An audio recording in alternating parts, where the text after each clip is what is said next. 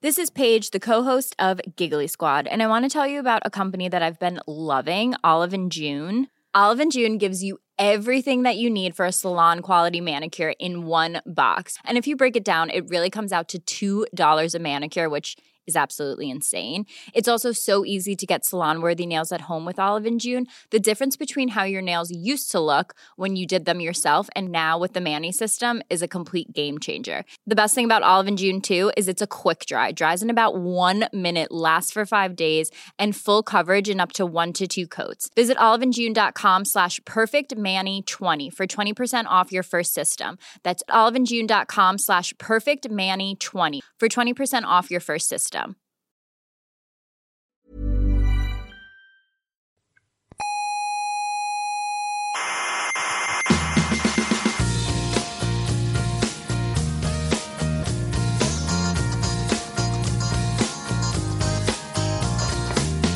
Aquí comienza Coffee Break, la tertulia semanal de la actualidad científica. El programa que escucharía Carl Sagan si estuviera vivo y fuera español.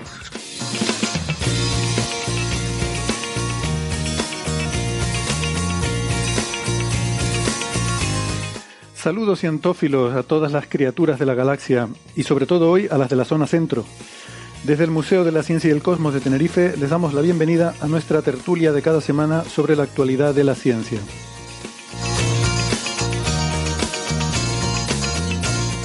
Hoy la actualidad viene candente porque, eh, según hablamos, se está produciendo, bueno, se acaba de producir, ahora están con el turno de preguntas, de ese anuncio tan esperado del EHT, el Event Horizon Telescope, con sus nuevos resultados. Eh, pero no solo este tema, hablaremos también de tecnomarcadores, de cosas que podrían hacer civilizaciones tan avanzadas como para mover planetas, y de perros, concretamente de su genómica y de esos estereotipos sobre las diferentes razas y su carácter. Y por último, de la búsqueda de monopolos magnéticos. Son partículas que no sabemos si existen, pero están predichas, por, eh, por ejemplo, por las teorías de gran unificación. Y también de técnicas de inteligencia artificial para detectar lo que son hechos robustos en la literatura científica y distinguirlos de idas de olla que se publican por ahí, que a ver las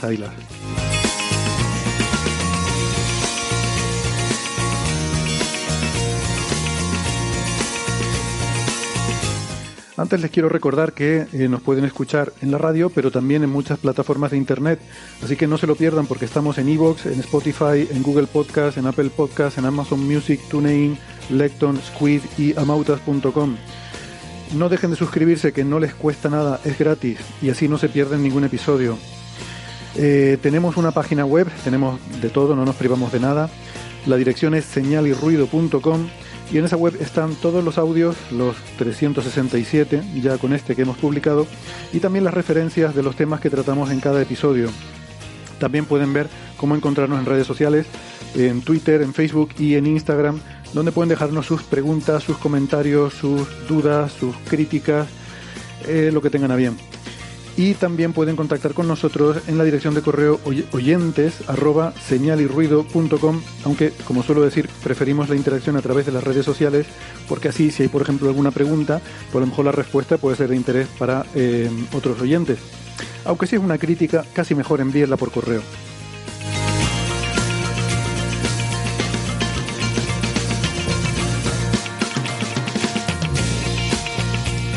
Si prefieren la radio analógica de toda la vida, nos pueden escuchar si viven en Canarias en las emisoras Icoden Daute Radio, Radio ECA, Ondas Yaiza y Radio Juventud.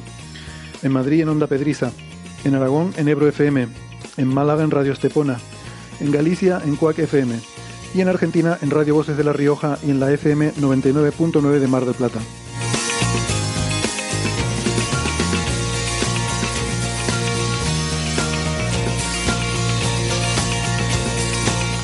Vamos con las presentaciones que hoy nos tiraremos un ratito.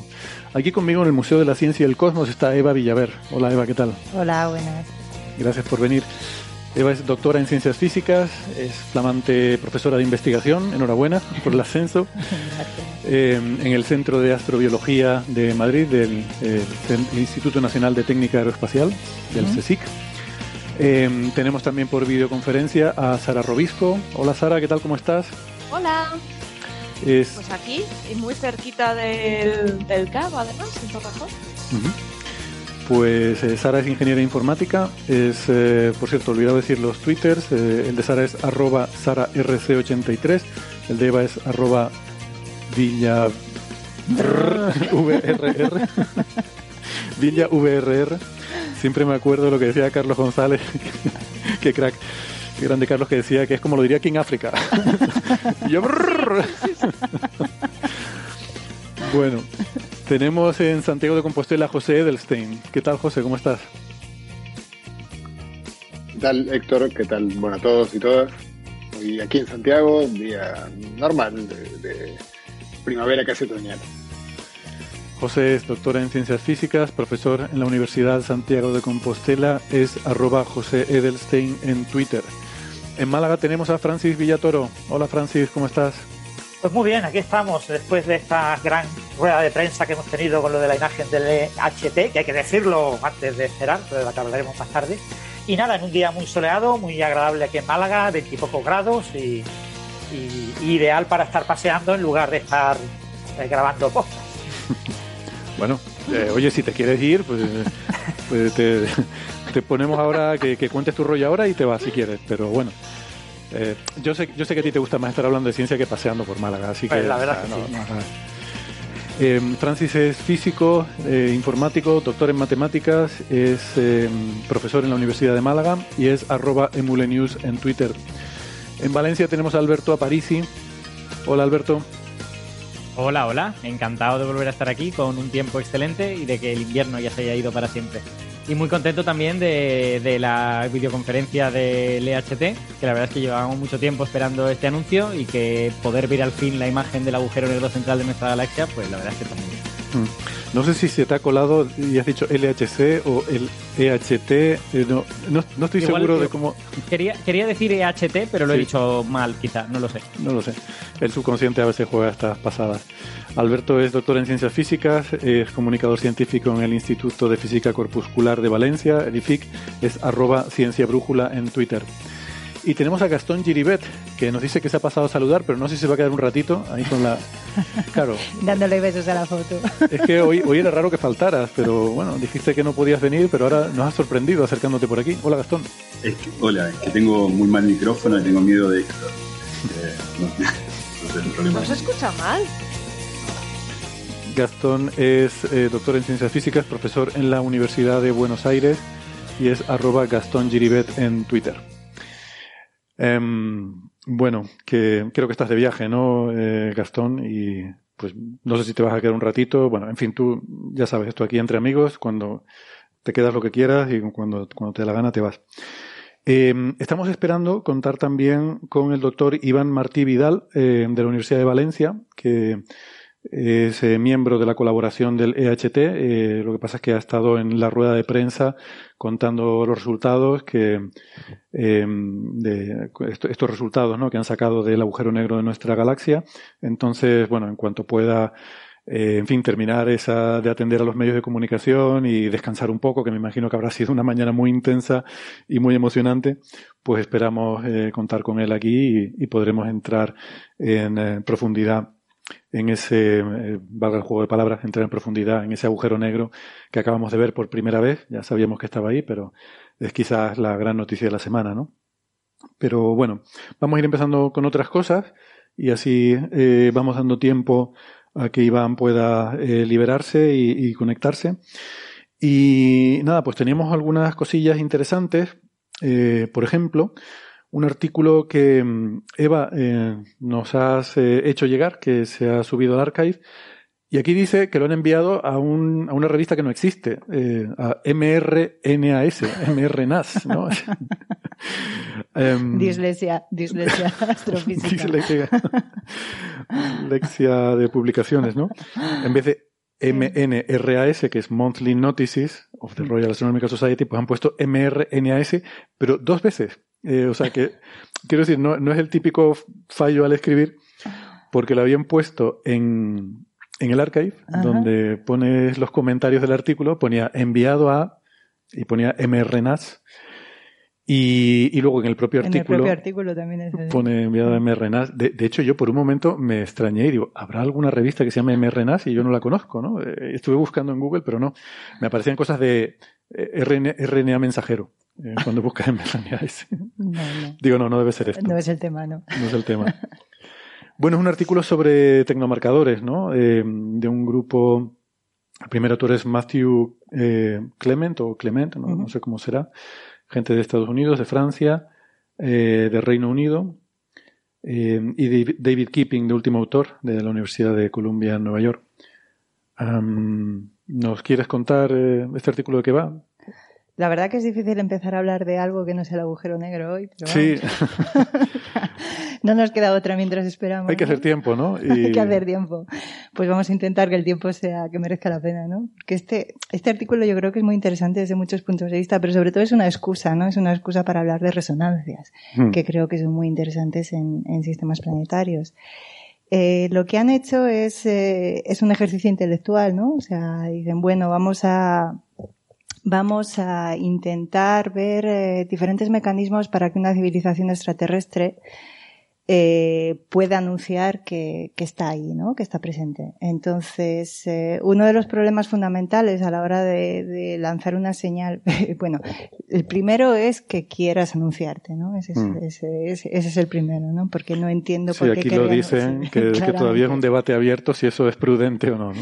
Yo creo que no, ¿no? Conociendo, conociendo lo que conocemos acerca de, de los humanos, eh, yo creo que no es- sería prudente anunciarse porque la probabilidad de que te destruyan a la mínima sería bastante, bastante alta, ¿no? Pero el, el artículo versa en torno a, eh, Si me dejas, Eva, que haga, que haga un comentario ciencia ficcionesco, eh, yo siempre he pensado que eso no es verdad. O sea, la, la probabilidad de que te conquisten es elevada, pero que te destruyan es absurdo. O sea, si puedes sacar dinero de la gente, ¿para qué la vas a matar? O sea, lo normal, lo normal es que te conquisten y te pidan tributo. díselo a la mayor parte de la vida en la Tierra, a ver si opina lo mismo.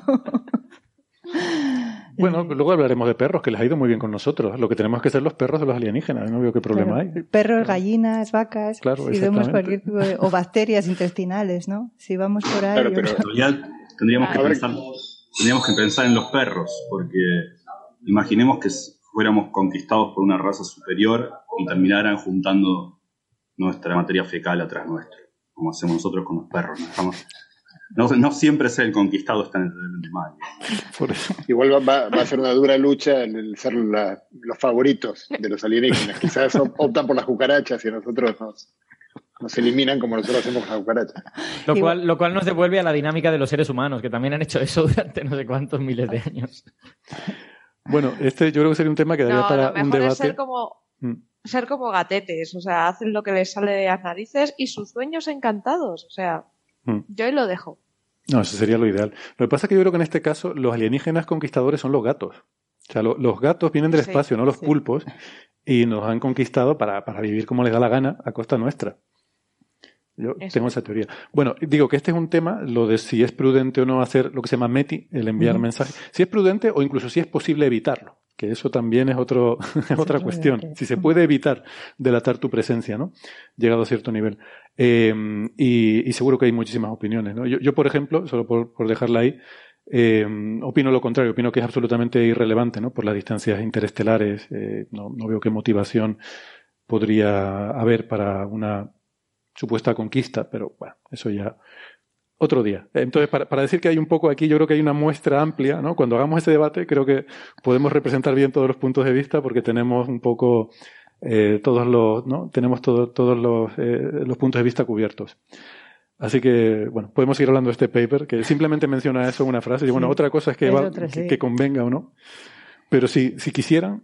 Si quisieran anunciarse, pues aquí lo que hacen es hacer un estudio acerca de modificar las órbitas de un sistema planetario para que muestren un cierto, un cierto tipo de resonancias que serían una señal que dure largo tiempo. O sea, aquí el problema de, de, de tener una señal de una civilización extraterrestre es el tiempo. O sea, la probabilidad de detección va a depender directamente del tiempo que esa señal esté, esté disponible. Y el juego que hacen es decir, bueno, pues eh, mantener una señal disponible durante mucho tiempo se podría hacer modificando las órbitas de los sistemas planetarios para que estén en un cierto sistema de, de resonancia que no se produzca en la naturaleza. Esa es la clave, ¿no? y que dure mucho tiempo. Entonces, O sea, has eh, dicho varias veces que dure mucho tiempo. Yo creo que convendría decir que está, está hablando de miles de millones de años. Efectivamente, miles de millones de años. O sea, duraría lo que es la edad del universo si, si cogemos una estrella como el Sol, dejamos que evolucione durante secuencia principal y aquí hacen incluso el análisis de dejar la estrella evolucionar en, en secuencia, en post-secuencia principal, ¿no? Ese es el motivo por el que te gustó el paper, ¿verdad? Claro, también porque trabajo con Dimitri, Ah. Dimitri Veras, Ah, bien, bien. el cuarto autor, y, y también porque hago cosas de este tipo, ¿no? En eh, evolución de, de inestabilidades, de dinámica orbital en, en sistemas por secuencia principal. Pues si conoces a Dimitri Veras, eh, igual le puedes dar un consejo, que es que cuando suban los artículos al archive, eh, que el código fuente lo limpien de comentarios, porque hay gente, eh, habemos no se dice en español, ¿verdad? Pero hay gente entre las que me incluyo que a veces se cogen el código fuente y empiezan a mirar los comentarios, a ver, ¿no? Y es divertido. En este caso no había nada particularmente, en fin, eh, particularmente jugoso, pero había cositas, ¿no? Frases cambiadas, fulanito que decía, voy a intentar yo mejorar este párrafo, a ver qué tal me sale y cosas así. Yo la verdad que no entiendo cómo la gente sube esas intimidades en, en el archivo. Es que no lo piensas, ¿no? ya. Tú tienes tu fichero látex y lo envías y, y lo subes y Pero está ahí. está ahí, está disponible, claro. Sí, sí. Mm. Sí, sí, sí. Pero ya te digo, no, no había nada particularmente. Eran comentarios bastante benignos, ¿no? O sea, veías párrafos que originariamente eran de una forma y luego los habían cambiado Mm. y aparecían de otra, a veces mejor, no siempre. Pero bueno. Mm. Bueno, son todos eh, hablantes ingleses, con lo cual no tendrán ningún problema. Bueno, el primer autor, sí. Entonces no tendrán ningún problema de, de lenguaje, ¿no? Que muchas veces los, eh, Mm. los artículos eh, que tienen mezcla de autores eh, encontramos básicamente correcciones de lenguaje muchas veces, ¿no? Mm. Pero bueno, para ir al grano, lo que... eh, uno de los, bueno, tú sabes mucho de tecnomarcadores. Entonces, Yo creo que nadie sabe mucho de tecnomarcadores. Es una cosa totalmente hipotética y, en fin. Sí, pero bueno, la idea es... Pero bueno, esta gente de sí. física de partículas habla de cosas hipotéticas y me- hoy vamos a hablar de monopolos o te hablan de supersimetría y se quedan tan tranquilos y no pasa nada, ¿no? Y nadie le está reprochando nada. Efectivamente. Sí, sí. El- es que yo creo que has dicho algo muy importante, ¿no? Esto del problema del tiempo es uno de los grandes problemas en SETI. De hecho, se llama el problema de la sincronicidad, eh, porque si tú miras a la historia de la vida en la Tierra, sea, durante el 90 y pico por ciento, de hecho, casi el 90 por ciento de la historia de la vida en la Tierra no había ni animales, ni, seres complejos. Era vida elemental, microscópica, eran microorganismos.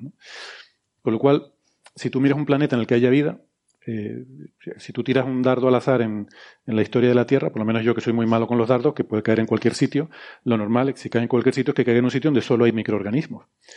Entonces, cuando detectemos un planeta con vida, lo normal es que solo tenga microorganismos, por eso. Efectivamente. Pero luego ya si te pones a mirar el periodo de tiempo en el cual la Tierra ha podido producir tecnomarcadores, estamos hablando de décadas. Décadas, en una historia de 4.500 millones de años. O sea, es una fracción ínfima. Por tanto, eh, el- la probabilidad de coincidir civilizaciones, y las civilizaciones solo duran décadas, siglos, milenios, eh, la probabilidad de coincidir en un espacio donde los planetas duran gigaaños, miles de millones de años, es una probabilidad muy pequeña, ¿no? De ahí que, claro, el interés de buscar tecnomarcadores que puedan sobrevivir durante mucho tiempo y que puedan quedar incluso más allá de la vida de la civilización, como para hacer arqueología espacial, ¿no? Eh, eso sería un concepto interesante, ¿no? El poder encontrar. eh, Sí, efectivamente. Parece que hace una eternidad desde el lanzamiento del Sputnik, pero, pero es que está aquí al lado, ¿no? Y ese es la primera, el primer objeto que lanzamos al espacio. Y lanzar un objeto como el Sputnik, que fue una- un esfuerzo titánico, ¿no? Y aquí están planteando la posibilidad de mover planetas enteros. Eh, en realidad, en realidad el ejercicio intelectual va más por otra, por otra vía, ¿no? O sea, va más acerca de estudiar la estabilidad de sistemas planetarios en resonancia. Y yo creo que eso es lo, lo interesante del artículo. La resonancia, para quien, para quien no sepa lo que es, es, eh, es simplemente, o sea, yo creo que el ejemplo más claro es del niño en el columpio, ¿no? Si empujamos al niño en, eh, a un niño o una niña en un columpio y no lo empujamos eh, con un cierto periodo para aumentar, eh, para aumentar la amplitud de, de esa oscilación, pues no conseguiríamos eh, que se vaya moviendo más rápido, ¿no? Entonces, lo que ocurre con ciertas órbitas, con ciertos cocientes de órbitas de planetas, es que planetas u otro tipo de objetos, es que si conseguimos eh, ciertos periodos de órbitas que son cocientes de números enteros, pues conseguimos que desde el punto de vista gravitatorio eh, la órbita de un planeta continuamente altere la órbita del otro. Entonces, ese efecto acumulado durante muchas órbitas puede modificar las órbitas de estos sistemas planetarios. Hay órbitas resonantes que son estables, o sea, tenemos ejemplos en el sistema solar, las, lunas de, de los eh, de Galileo, las lunas de Galileo, las lunas de Júpiter. Io, Ganímede, Europa están en, están en resonancia y son resonancias estables. Entonces, este tipo de resonancias también se pueden producir de manera natural. Tiene que, la naturaleza tiene que conspirar de tal modo que se compensen las unas con las otras las resonancias para que el sistema no sea inestable en, en miles de años o millones de años. Entonces, encontrar órbitas eh, resonantes en la naturaleza no es raro, se producen, pero no se producen con ciertas cadencias de números primos, de, series de Fibonacci, que es lo que han explorado en el artículo. ¿no? Hmm. Han explorado este números enteros pequeños, ¿no? Efectivamente. 2 a 1, 3 a 2. Ajá. Eso quiere decir, cuando decimos 3 a 2, queremos decir que cuando uno da dos vueltas, el otro da 3, por ejemplo, ¿no? De manera que se encuentran siempre en el mismo sitio. O sea, las resonancias favorecen o, dan lugar a que estos dos objetos se encuentren eh, al hacer su órbita en el mismo sitio, entonces se van reforzando mutuamente esa... Eh, eh, se, produce un efecto estabilizador de esa resonancia, ¿no? Efectivamente. Y una modificación de la órbita del. De hecho, las resonancias se utilizan también para definir, definir lo que es un planeta, ¿no? O sea, la resonancia 1-1 significaría que, que, los dos cuerpos están en el mismo, con el mismo periodo orbital, eso provocaría que el cuerpo más grande entre en resonancia 1-1 con los cuerpos más pequeños y limpien la órbita, ¿no? Y esa es una de las definiciones de planeta, ¿no? Es un cuerpo que gravitatoria, desde el punto de vista gravitacional ha limpiado su órbita de, cuerpos pequeños porque están en resonancia 1-1. También tiene que ser redondo, o sea, eso quiere decir que está en equilibrio hidrostático, ¿no? Pero las resonancias son, son muy importantes desde el punto de vista dinámico y calcularlas bien requiere, requiere hacer este tipo de simulaciones, simulaciones de este cuerpo, de, de N cuerpos que se llaman, porque son simulaciones numéricas. Eh, el problema de tres cuerpos sabemos que no, que no es resoluble desde el punto de vista analítico, no podemos hacer los números en una fórmula y, llegar a, a, siempre la solución, siempre que partimos de las mismas condiciones de partida, entonces tenemos que resolver de esta manera que, quiere decir que los sistemas son, son caóticos. Bueno, ya lo exploró eh, este, ¿cómo se llama? Sishin Chin, el problema de los tres cuerpos, la, ah, la, trilogía esta de ciencia ficción con, uh, con estas tres, eh, tres estrellas, o sea, un sistema triple en el que uno de los planetas, que es donde se supone que está esta civilización alienígena, pues experimenta variaciones aleatorias tanto de, las estaciones como de la duración de los días, ¿no? Mm. O sea, imaginar vivir en un planeta donde no podemos predecir cuándo llegará. Ahora que os alegráis, siempre, siempre comentáis el viento aquí, como la laguna, efectivamente. terrible, un planeta, un planeta entero como la laguna. Imagínate lo que puede ser eso. Es un poco el caso de Juego de Tronos, ¿no? Que el invierno viene cuando le da la gana y, dura lo que le apetezca, ¿no? Efectivamente. Por otro lado, también sería bonito, ¿no? Vivir en un planeta así, donde no, donde no nos acostumbramos a, a, las, a las certidumbres absurdas que creemos que gobiernan nuestra vida, ¿no?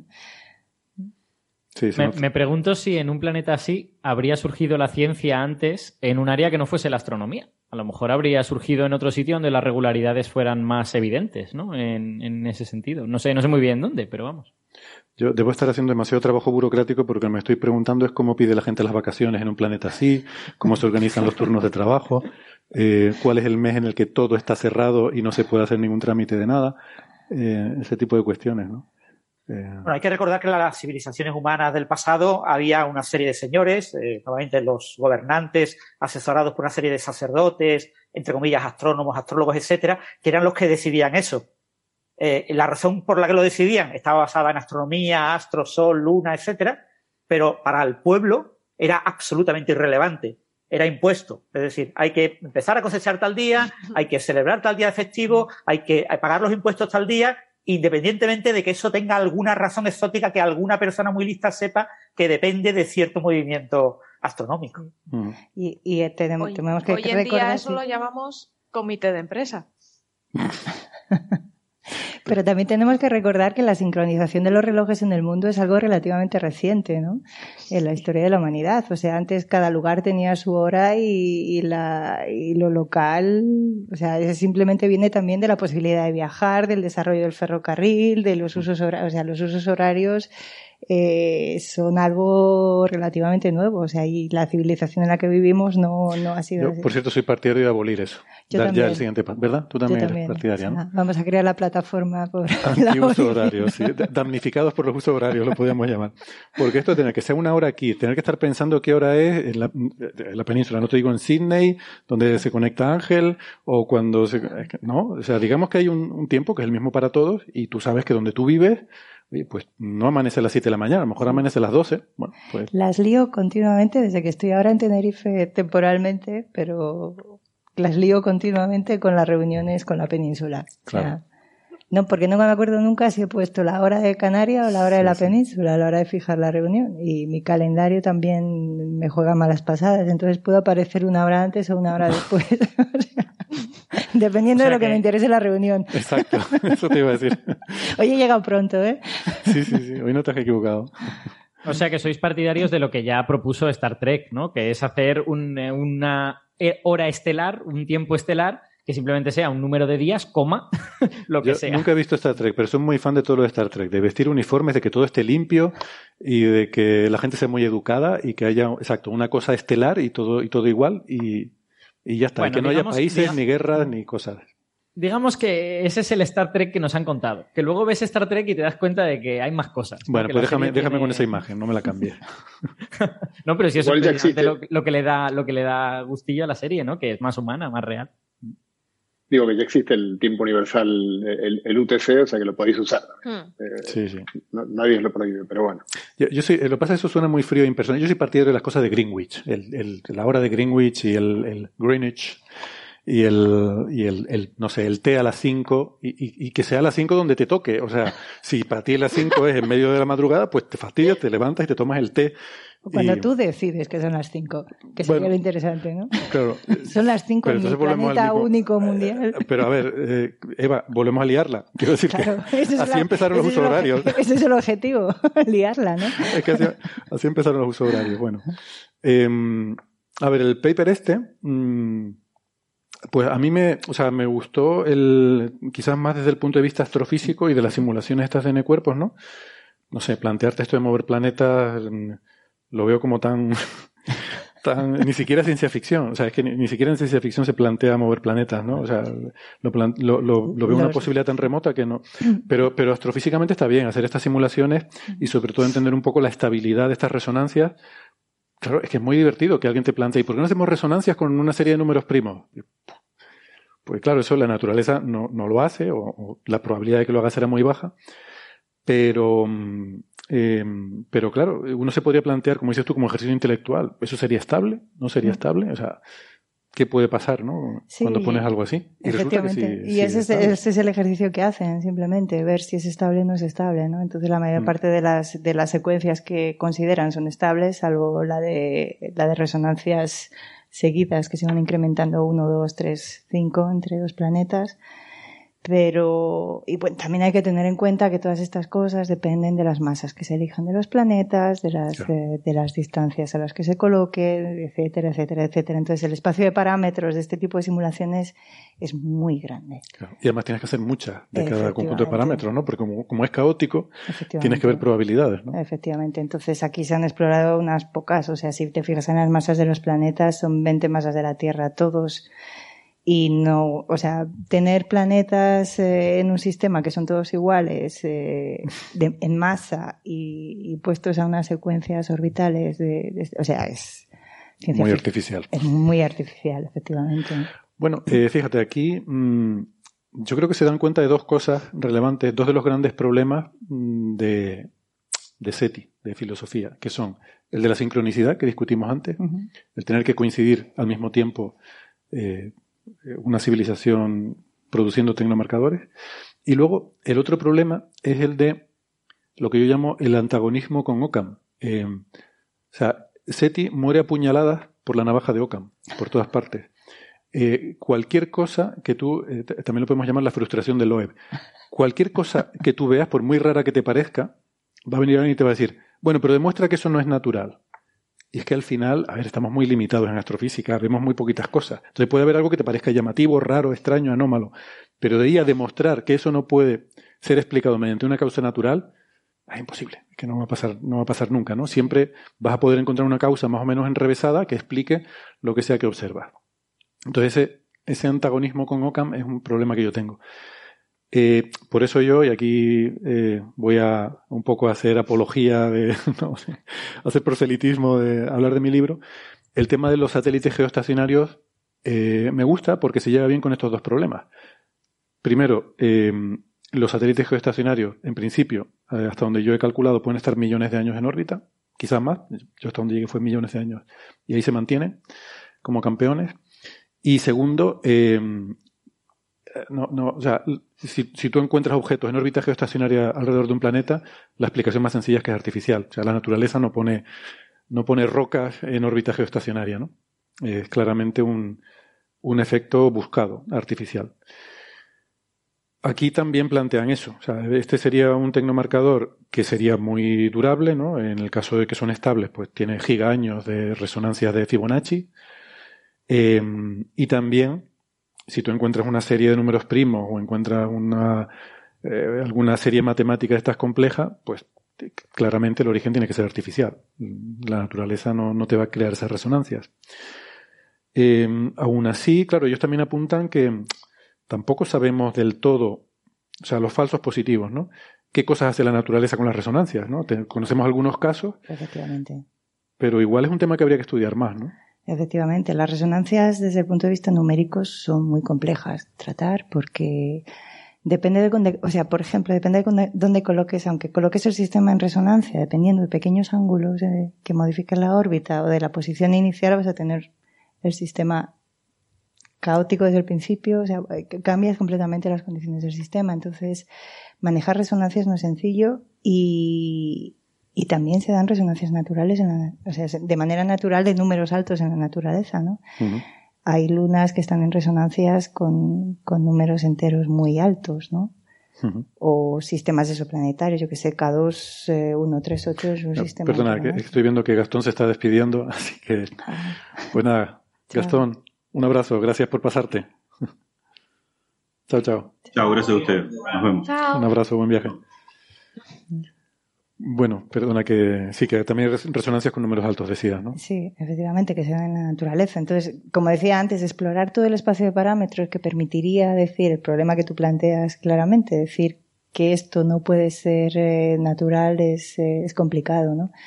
También, o sea, otra, otra de las posibilidades que se barajan en la literatura y que ya se ha planteado hace años es la de las máscaras, ¿no? O sea, las ocultaciones eh, de manera, o sea, las ocultaciones periódicas de, de algún objeto por parte de la estrella que se podrían medir en tránsitos, ¿no? Ese tipo de, de, de ocultaciones, diseñar un sistema que, que no parezca natural también sería complicado, ¿no? Yo he leído por ahí alguna vez un triángulo, ¿no? Un triángulo, mm. es verdad, dices, vale, un triángulo podría ser una manera de construir una máscara que produzca ocultaciones de la estrella de manera que, que, nos pueda hacer pensar que eso no es natural, pero uno pues siempre puede pensar, es que tenemos el ángulo de inclinación y la sombra puede conspirar de tal manera que...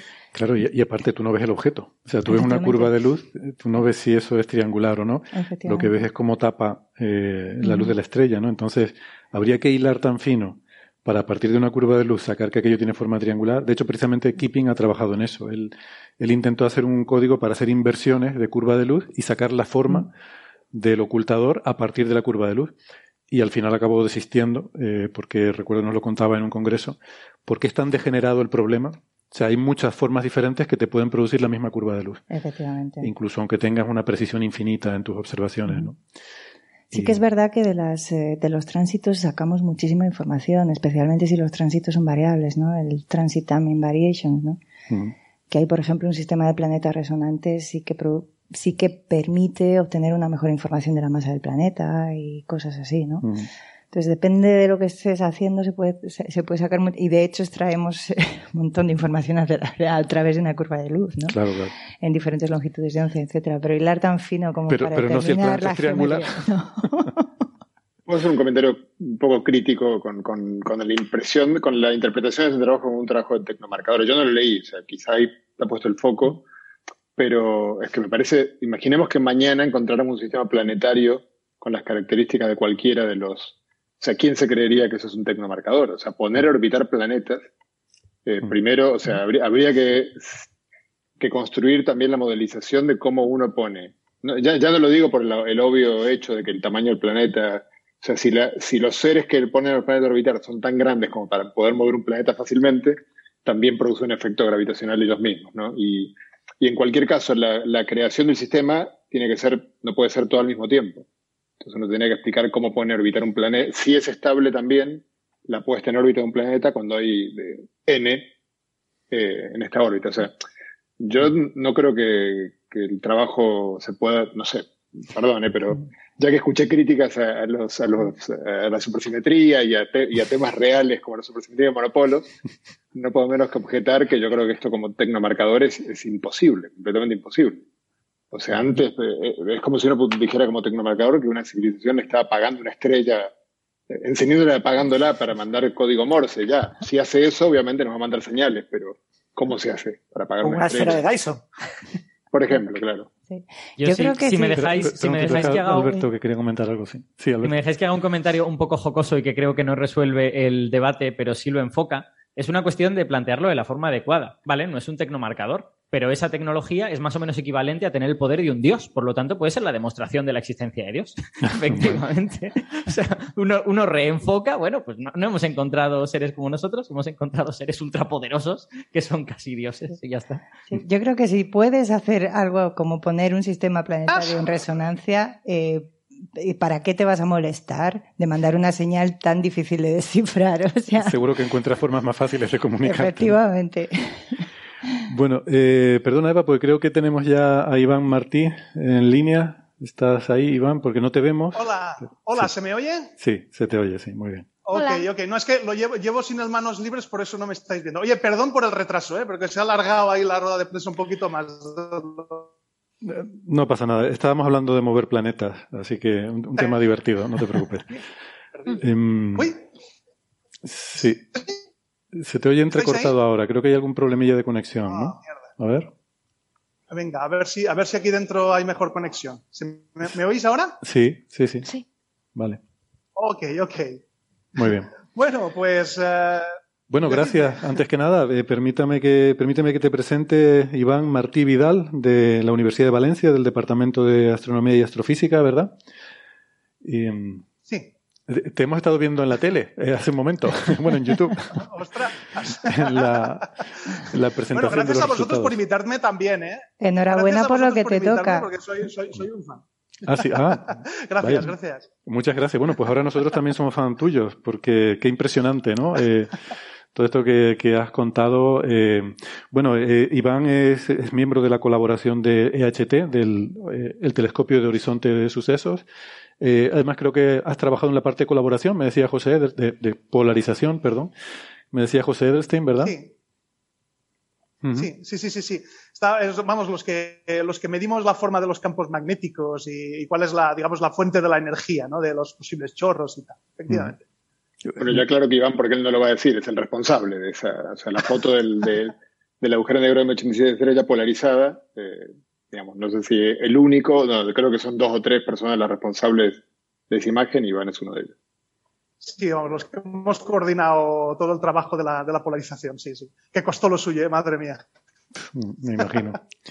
Pues, pues genial. Yo además soy muy fan de la polarización y de los campos magnéticos, así que ah, encantado de saludarte y gracias por estar porque después vaya, vaya mañanita que llevarás. Me imagino que debe haber habido mucha tensión, muchas emociones. Oh, madre mía. Eh, Sí. así que nada, que tengas Sí, ahora sí, este rato para acompañarnos. Pues. Estoy agotado. Claro. Eso me imagino agotado, pero, pero, pero con mucho gusto de estar con vosotros. ¿eh? Sí, sí, sí, no, porque ah, vuestras preguntas van a ser más interesantes seguramente. Bueno, no lo sé, la verdad es que no hemos leído el paper. Yo creo que quizás, no sé si Francis, quizás, pero eh, igual emplazaremos a los oyentes para la semana que viene. Solo leyó cuatro. Francis solo leyó cuatro. me quedé en el cuarto. Ya estoy pasando al quinto. Ya, ya estoy empezado a leer el quinto. ¡Ostras! Ya llevas los cinco. Sí. Mientras estoy escuchando el programa, ¿eh? o sea que no, no estoy prestando el 100% de atención a los papers, pero bueno. Hacho, es un máquina, ¿eh? Tremendo. Pues eh, bueno, eh, ¿qué, nos puedes comentar? O sea, son cinco papers. Eh, ¿Cuál es la temática de, estos cinco papers? ¿Cómo se ha distribuido? Bueno, en, realidad son diez, imagínate, son seis que digamos son los importantes, donde se muestra la imagen y se explica y tal. Después hay otros cuatro complementarios que también son bastante interesantes, ¿eh? porque sí que es verdad que los, artículos estos pues responden a algunas preguntas, ¿no? Algunas preguntas que teníamos pues les dan respuesta, pero ya tenemos respuesta. Pero lo que suele pasar en ciencia también es que, claro, cuando respondes algo, pues aparecen nuevas preguntas, ¿no? Y eso es lo que nos ha pasado también aquí. Entonces hay algunas cosas que digamos que no, no encajan al 100%, ¿no? O que son un poco inquietantes, ¿no? Algunos días se han mencionado durante la rueda de prensa, la verdad es que me han sorprendido algunas preguntas porque la gente iba ahí, eh, se notaba que se habían estudiado el tema. Y, y la verdad es que, bueno, eh, pues es, es, un poco apasionante también y, yo creo que es un, un, uh, un, desafío, ¿no? Esas preguntas nuevas que han mm. aparecido, cómo vamos a tratar de atacarlas en el futuro. Sí, sí. Sí, la verdad es que había, había, algunas preguntas que eran un poco con mala leche, ¿eh? estaban tiradas un poquito, ¿verdad? Yo, veo alguna que... A mí la que, la que, más, la que más me fastidia es, eh, bueno, me fastidia, ¿no? Es decirlo así, digamos, me inquieta, ¿no? Es la de la inclinación del eje de rotación, ¿no? Eh, el hecho de que, de, que, de que en lugar de estar rotando, digamos, con el eje perpendicular al plano de la galaxia anfitriona, ¿no? De nuestra galaxia, pues esté inclinado nada menos que, que, a, 30 grados o, un poco menos de 30 grados con respecto a, la región de la galaxia donde estamos nosotros, ¿no? a nuestro cuadrante galáctico, pues es algo a mí que siempre me, me ha mosqueado, ¿no? Es decir, ostras, ¿y eso por qué? Claro, es verdad que tenemos otros, otros estimados independientes, ¿no? Pero no deja de mosquearme, no deja de decir, ostras, ¿y por qué? ¿Por qué la inclinación es esa? No, y no, no es que, no es que los ejes de rotación sean perpendiculares en, en todas las galaxias con agujero negro supermasivo que hemos visto, ¿no? Hay excepciones. Hay también chorros que se que precesan, ¿no? Como si fueran los aspersores de un jardín y tal. Pero, joder, me inquieta, ¿no? Está esto de, de, querer verlo todo perfecto, ¿no? Y el eje perpendicular y tal, y que no sea así, pues es un poco inquietante, sí, la verdad. Es una de las mm. cosas que me inquietan. Sobre todo después de haber visto la de M87. Quizás, igual podemos hacer un poco de introducción, ¿no? Por si hay, bien, eh, algún oyente despistado que, no haya seguido un poco los, los eventos, eh, no, eh, sin, sin, ánimo de hacer juego de palabras aquí. Pero mm, el tema es que ya saben que solemos decir que el, esta colaboración del telescopio de horizonte de eventos para mí es un logro a nivel científico, a nivel tecnológico y hasta a nivel social. Porque tienes que juntar, o sea, tienes que el simbolismo que tiene es muy poderoso. Es juntar el, usar el planeta entero como un único instrumento para un objetivo científico, que es el hacer una imagen de un agujero negro. Entonces se hizo en 2019, se publicó, todos recordamos, eh, con mucho, fue muy espectacular, la del agujero negro central de la galaxia M87. Em, y ahora nos han dado los resultados de nuestra propia galaxia, el de la Vía Láctea, que todos estábamos esperando ansiosos porque ya sabíamos que se estaba también haciendo esa observación. Y claro, paradójicamente, quizás lo que conviene aquí, y me gustaría que empezaras explicándolo, Iván, es el hecho de que paradójicamente es más difícil el de nuestra galaxia, aunque está más cerca, eh, es más difícil de observar y eh, creo que lo explicaron muy bien en la conferencia de prensa, no solo por el, eh, todo lo que hay en, en, medio que tapa, sino por la dinámica, ¿no? Que es más, al ser más pequeño, es más vigorosa la dinámica, ¿no? Claro, claro. Así, ahí entran en juego dos, dos factores que nos han fastidiado, ¿no? Cada uno a su manera. Por una parte tienes que lo que es el, el tamaño del horizonte de sucesos es muy chiquitín, entonces, digamos, la materia se mueve ahí prácticamente, prácticamente voy a decir, ¿eh? a la velocidad de la luz, ¿no? Entonces, claro, en M87 también ocurre eso, pero como es muchísimo más grande, pues digamos, en términos relativos, la imagen de M87 cambia muy lentamente con, comparado con la, de, Sagitario A. O sea, de Sagitario A el tiempo dinámico es de menos de un minuto. O sea, eso es brutal. O sea, te está cambiando la imagen. Entonces, claro, nosotros con nuestros interferómetros necesitamos, digamos, una, una condición, digamos, muy importante para poder obtener imágenes fiables es precisamente que la fuente se mantenga estable durante las horas que dura el experimento. Entonces, eso Sagitario A no lo cumple. Entonces, eso, digamos, nos ha obligado a desarrollar algoritmos nuevos. No voy a decir reinventar la interferometría, pero casi, ¿no? Porque hemos tenido que salvar esas, esas, eh, esos problemas. Y por otra parte tenemos la de toda la, toda la, no voy a decir basura, ¿no? Pero todo el material que tienes, ¿no? Entre el centro galáctico y, nosotros, claro, estamos en el disco galáctico, es decir, toda la material, toda la cantidad de plasma y de, plasma turbulento que hay entre lo que es el agujero negro y, la Tierra, pues está induciendo una variabilidad que ya no es intrínseca a la fuente, sino que es debida a la turbulencia, ¿no? a, la, estructura turbulenta de todo el medio interestelar que hay entre la fuente y nosotros. ¿no? Entonces, el, el, el, estudiar eso y el tenerlo en cuenta desde un punto de vista estadístico riguroso, pues también ha sido, ha sido tela marinera. O sea, ahí hemos tenido que desarrollar todo un modelado matemático con distribuciones de probabilidad, etcétera, para la pantalla turbulenta y poder tenerlo en cuenta, ¿no? De manera, de manera correcta. Ha sido, ha sido, vamos, un desafío eh, brutal, pero la, vamos, la gente que es, eh, digamos, de esta colaboración, que es como el que nos gustan ahí los, los, desafíos, ¿no? Y lo pasamos bien y disfrutamos, yo me lo he pasado en grande. O sea, trabajando estos datos con la gente de la colaboración ha sido una aventura tremenda, ¿verdad? Estoy contentísimo del resultado.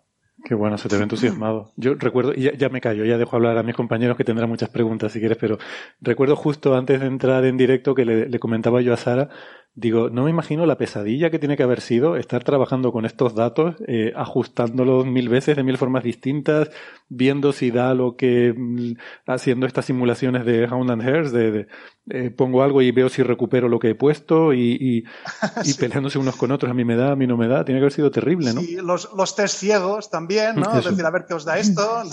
sí, sí, sí, ha sido, ha sido tremendo.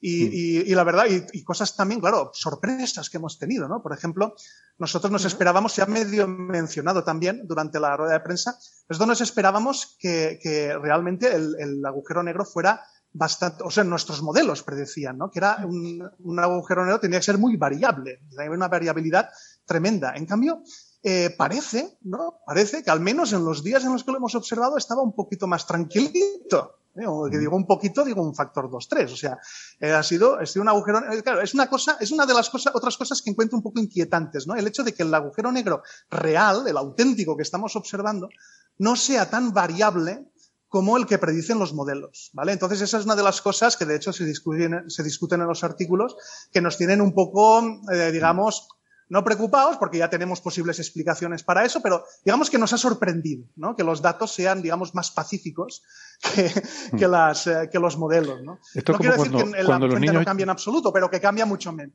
Sí, sí, esto, sí. esto, es como cuando los niños llevan un rato sin molestar, que tú dices, eh, esto es inquietante, aquí pasa algo. algo, algo estará algo pasando, tramando. sí, exacto. ¿Dónde algo están? trama. ¿Dónde están? efectivamente, efectivamente. Y de hecho podría decir que algo tramaba, ¿eh? porque después fijaos que el día 11 de abril, y esa es otra cosa muy interesante, eh, tuvimos la, la, suerte, ¿vale? De que justo cuando empezamos a observar, se había producido un brote de rayos X en Sagitario A. O sea, de todos los días que habíamos estado observando, justo ese, el último, hubo un brote de rayos X y empezaron a pasar cosas muy raras en los datos. De hecho, tan raras que de momento esos datos no los hemos publicado. Estamos todavía tratando de entenderlos. Porque cuando tú tienes un brote de rayos X, una posible, una posible explicación es que ha habido ahí un fenómeno de reconexión magnética en el disco de crecimiento y tal, que ha producido pues una, un sobrecalentamiento ¿no? en una región del disco y eso tú lo ves como un, como, un punto, como un punto brillante que está dándole vueltas al agujero negro. ¿no? Entonces, fíjate, ese punto es como un escáner que está escaneando la, la curvatura espacial ¿no? alrededor del agujero negro. Es una caña eso.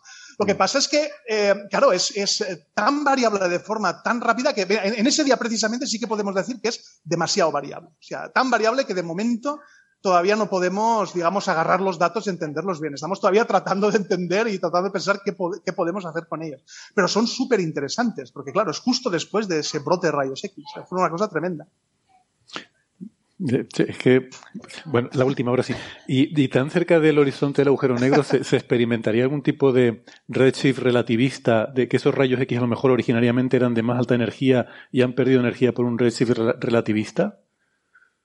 Sí, sí, sí, claro. Tú tendrías, eh, tú tendrías efecto de redshift relativista. Lo que pasa es que la emisión que nosotros vemos es una emisión en el continuo, es decir, una emisión de, espectro ancho, lo que decimos, ¿no? Entonces, aunque haya un corrimiento al rojo, tú siempre vas a, ver emisión, porque la parte azul que está llegando a tu, a, tu, a tu zona del espectro siempre está ahí. O sea, tienes un espectro muy ancho. Entonces, tú corres eh, espectralmente algo que ya de por sí tiene una anchura muy, muy, muy grande, ¿no? Entonces, digamos, el redshift tú no, tú no llegas a verlo, ¿no?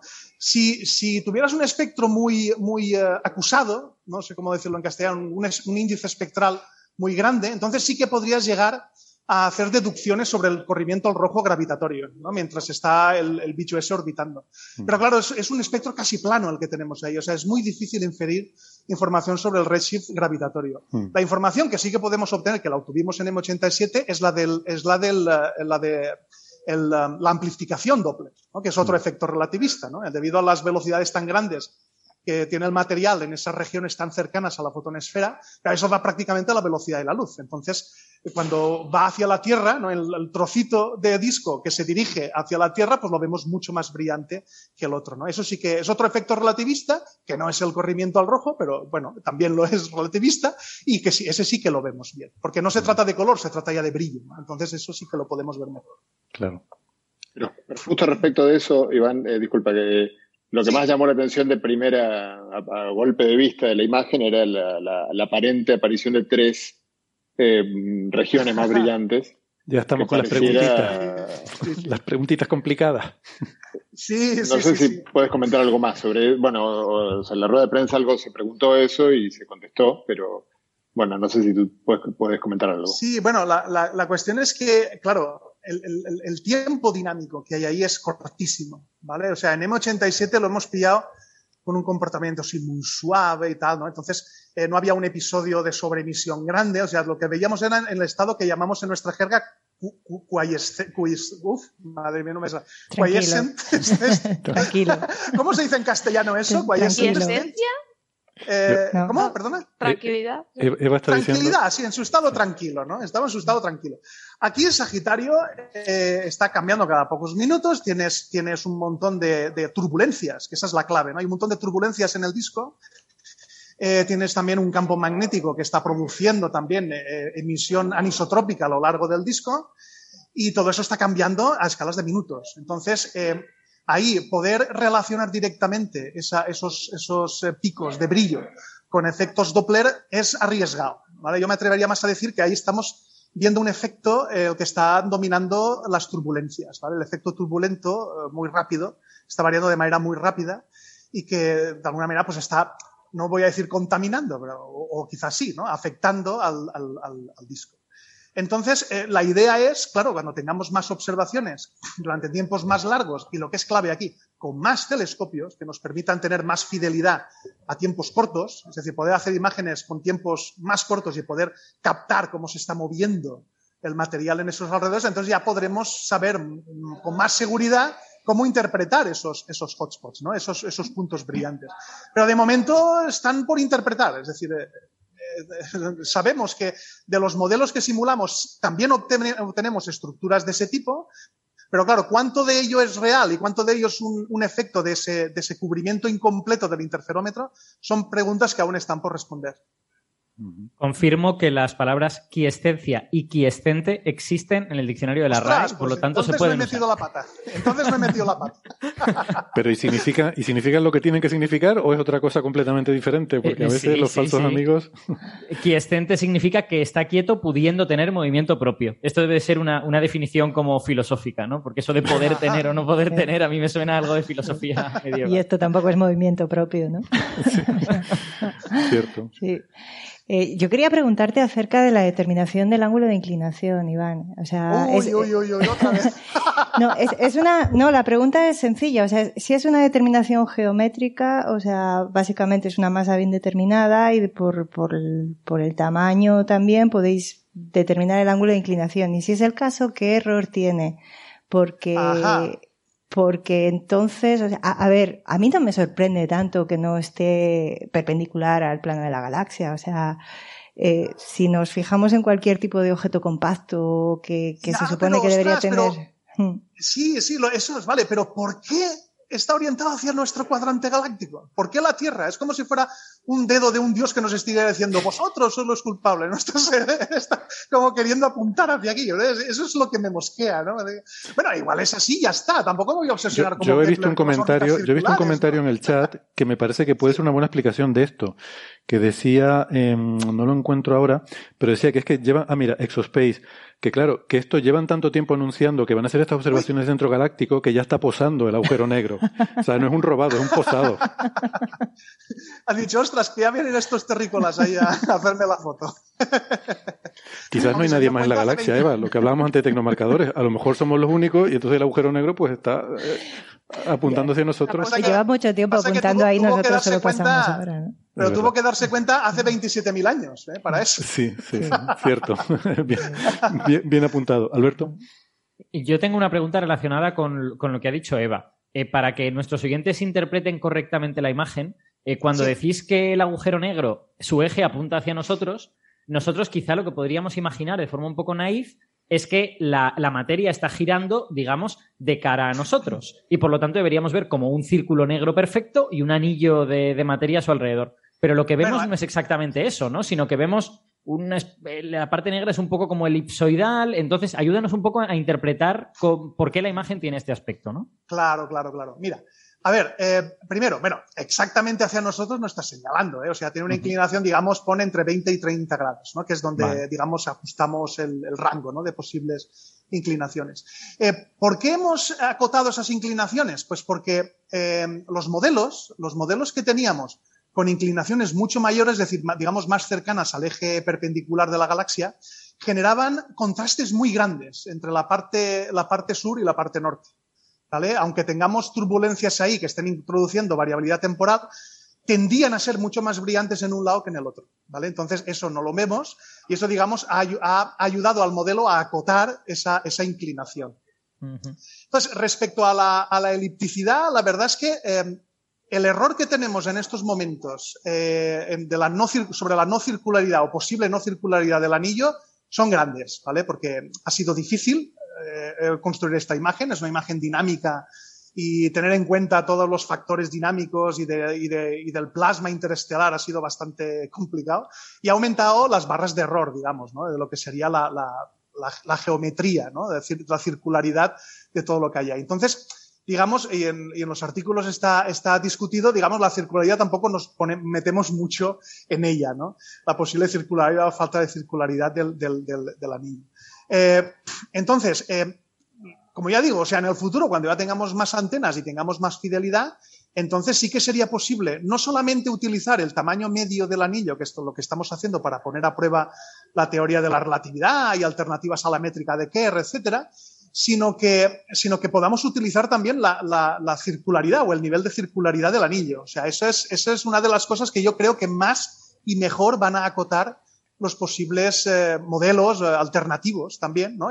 acotar, ¿no? constreñir y eliminar posibles alternativas a la relatividad general o, o, métricas que estando dentro de la relatividad general sean alternativas a la de Kerr. Entonces, eh, pero de momento, de momento lo que tenemos es lo que tenemos y, mm. y, de momento, aunque parezca mentira, solamente con el tamaño medio del anillo ya podemos descartar un montón de alternativas a la métrica de Kerr.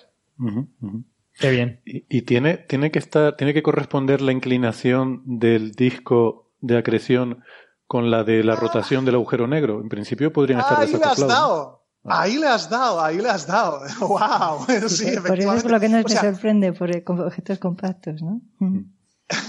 claro, o sea, tú lo puedes, lo que puedes tener ahí también es lo que llamamos un tilted disk, ¿vale? Un disco que no tiene por qué ser perfectamente perpendicular al eje de rotación. De hecho, eh, este agujero negro es un agujero negro que acreta muy poquito, ¿no? Y, los discos de acrecimiento, estos de con un acrecimiento tan pobre, suelen ser lo que llamamos discos eh, dominados por, advección o, o, ineficientes radiativos, ¿no? O radiativamente ineficientes. Son términos así muy eh, palabros de estos raros que básicamente nos dicen que tienen una geometría muy gorda. Son como donuts, no son como LPs, ¿no? O como CDs, sino que son más bien como donuts. Entonces sí que podría ocurrir que, por ejemplo, eh, un hotspot que aparezca ahí, ¿no? Eh, por una reconexión magnética en el disco y que esté orbitando, pues claro, como el disco es tan gordo, te da la opción de que puedas tener una inclinación bastante alejada del ecuador, ¿no? Para esa parte del disco que está sobreiluminada. Y que está ahí dándole vueltas. Entonces sí que podría ocurrir eso. Eh, nosotros hemos tratado de incorporar tilted discs y, y, la geometría gorda del disco se tiene en cuenta en todos los modelos que estamos usando también. lo que lo que básicamente podemos concluir es que aunque el disco es gordo, o sea, estadísticamente hablando, cuando tú tienes muchas horas de observación y muchas noches, no te van a llegar eh, hotspots ni te van a llegar, digamos, sobreemisiones de una, de un área concreta del disco, sino que van a estar distribuidas a lo largo y ancho de todo el disco, ¿no? Entonces vas a cubrir todas esas latitudes. Entonces al final puedes inferir la inclinación a partir de lo que sería el contraste, ¿no? De brillo entre, a lo largo del anillo. Entonces, estadísticamente hablando, digamos, estadísticamente hablando, tendrían que pasar todos esos hotspots digamos, de mediana por, por, el, por el plano ecuatorial. Sí que es verdad que el propio disco, el propio donut podría estar torcido, ¿vale? Podría haber un tilted disc, ¿vale? Y tener el propio donut torcido. Eh, esos modelos todavía no los hemos explorado con mucho detalle, ¿vale? Sí que hay algunas exploraciones y sí que se han hecho algunos cálculos, pero claro, es que es muy difícil incorporar eso en el modelo porque son dos grados más de libertad, es decir, es la inclinación y el ángulo de posición, ¿no? Entonces, claro, la cantidad de modelos, de tiempo de computación que necesitas para calcular todos esos modelos y ponerlos a prueba es brutal. O sea, eh, digamos, está en el to-do list, lo tenemos ahí en la, en la agenda, son cosas para hacer, ¿no? Pero de momento, pues, eh, se nos, o sea, tenemos, hemos tenido demasiado poco tiempo para explorar tantas opciones. Hmm, qué maravilla. Te pero puedo la pregunta pedir, es muy buena, ¿eh? la pregunta es muy buena. Te, puedo pedir unos minutos, si no les importa, y a, los compañeros, porque como se suele decir en lenguaje radiofónico, hay que tirar la desconexión. Esto, la verdad que da muy mal rollo cuando lo dicen en un sitio tan lleno de cables. Yo no sé por qué usan esa terminología, pero lo suelen llamar así. Y eh, nosotros pues vamos a aprovechar para despedirnos de los oyentes que nos están escuchando por la radio. Les recordamos que vamos a seguir esta conversación en la versión extendida en el podcast, así que les invitamos, si tienen interés, a que nos busquen en Internet. Eh, si no, pues nada, nos despedimos hasta la semana que viene. Pero si nos están escuchando en Internet, no toquen nada, que ya volvemos. Ven, hasta luego. Chao. chao. Luego.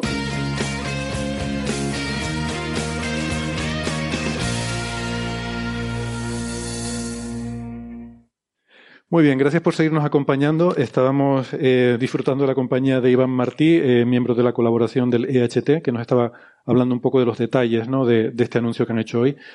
Eh, en fin, estábamos siguiendo con las preguntas que, si quieren. No sé si, Sara, tú querías preguntar algo. Me pareció que justo antes de la desconexión. Sí, sí porque claro, estamos hablando de muchísimos datos, una potencia de cálculo que han debido necesitar que es brutal eh, esta vez ha, sido como la anterior vez de tener que transportar físicamente los discos duros. Mm, ¿De cuántos datos, de qué volumen estamos hablando? Ostras, estamos hablando. Impresionando.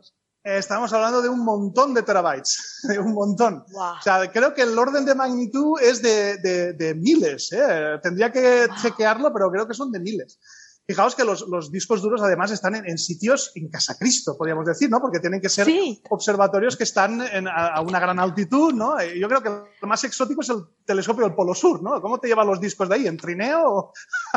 Claro, es Y justamente cuando es invierno, cuando es invierno allí, ¿no? Claro, entonces es, es, un tema complicado. De hecho, los discos duros, eh, cuando llegan de allí, hay que calentarlos poquito a poquito para que no se corrompan, ¿no? Porque han estado muy fríos. ¡Wow!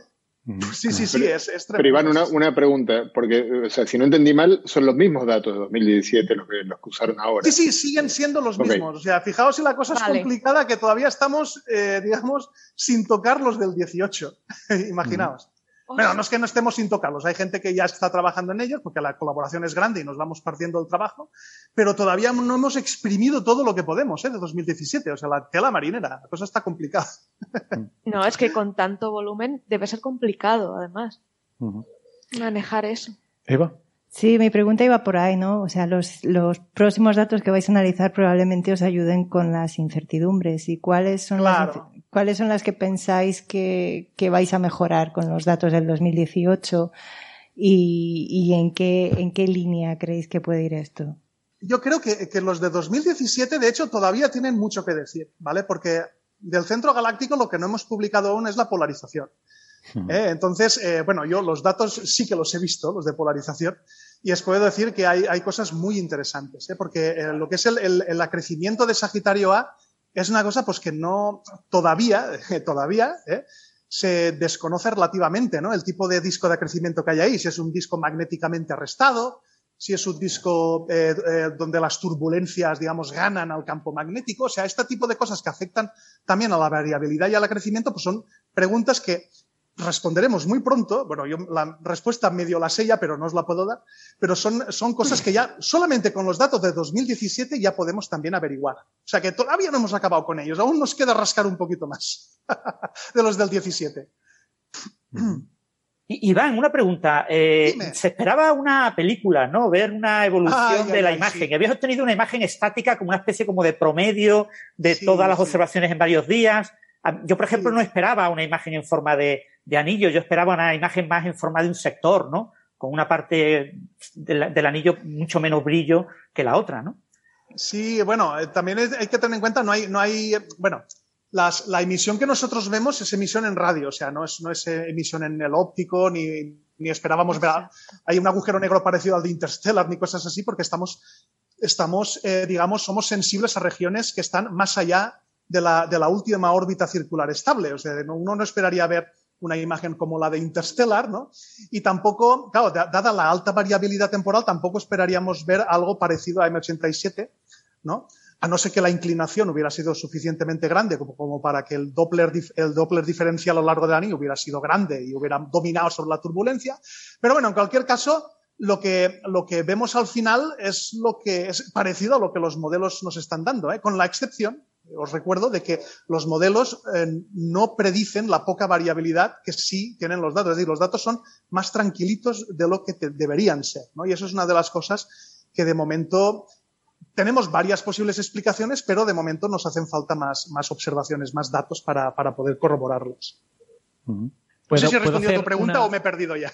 Sí, sí, básicamente la idea es esa, de que la, la, variabilidad es mucho menor de la esperada y por eso no tenéis una película, sino que tenéis una imagen estática. No, y también la variabilidad es del hecho, claro, es, es, es difícil, o sea, la variabilidad es muy difícil.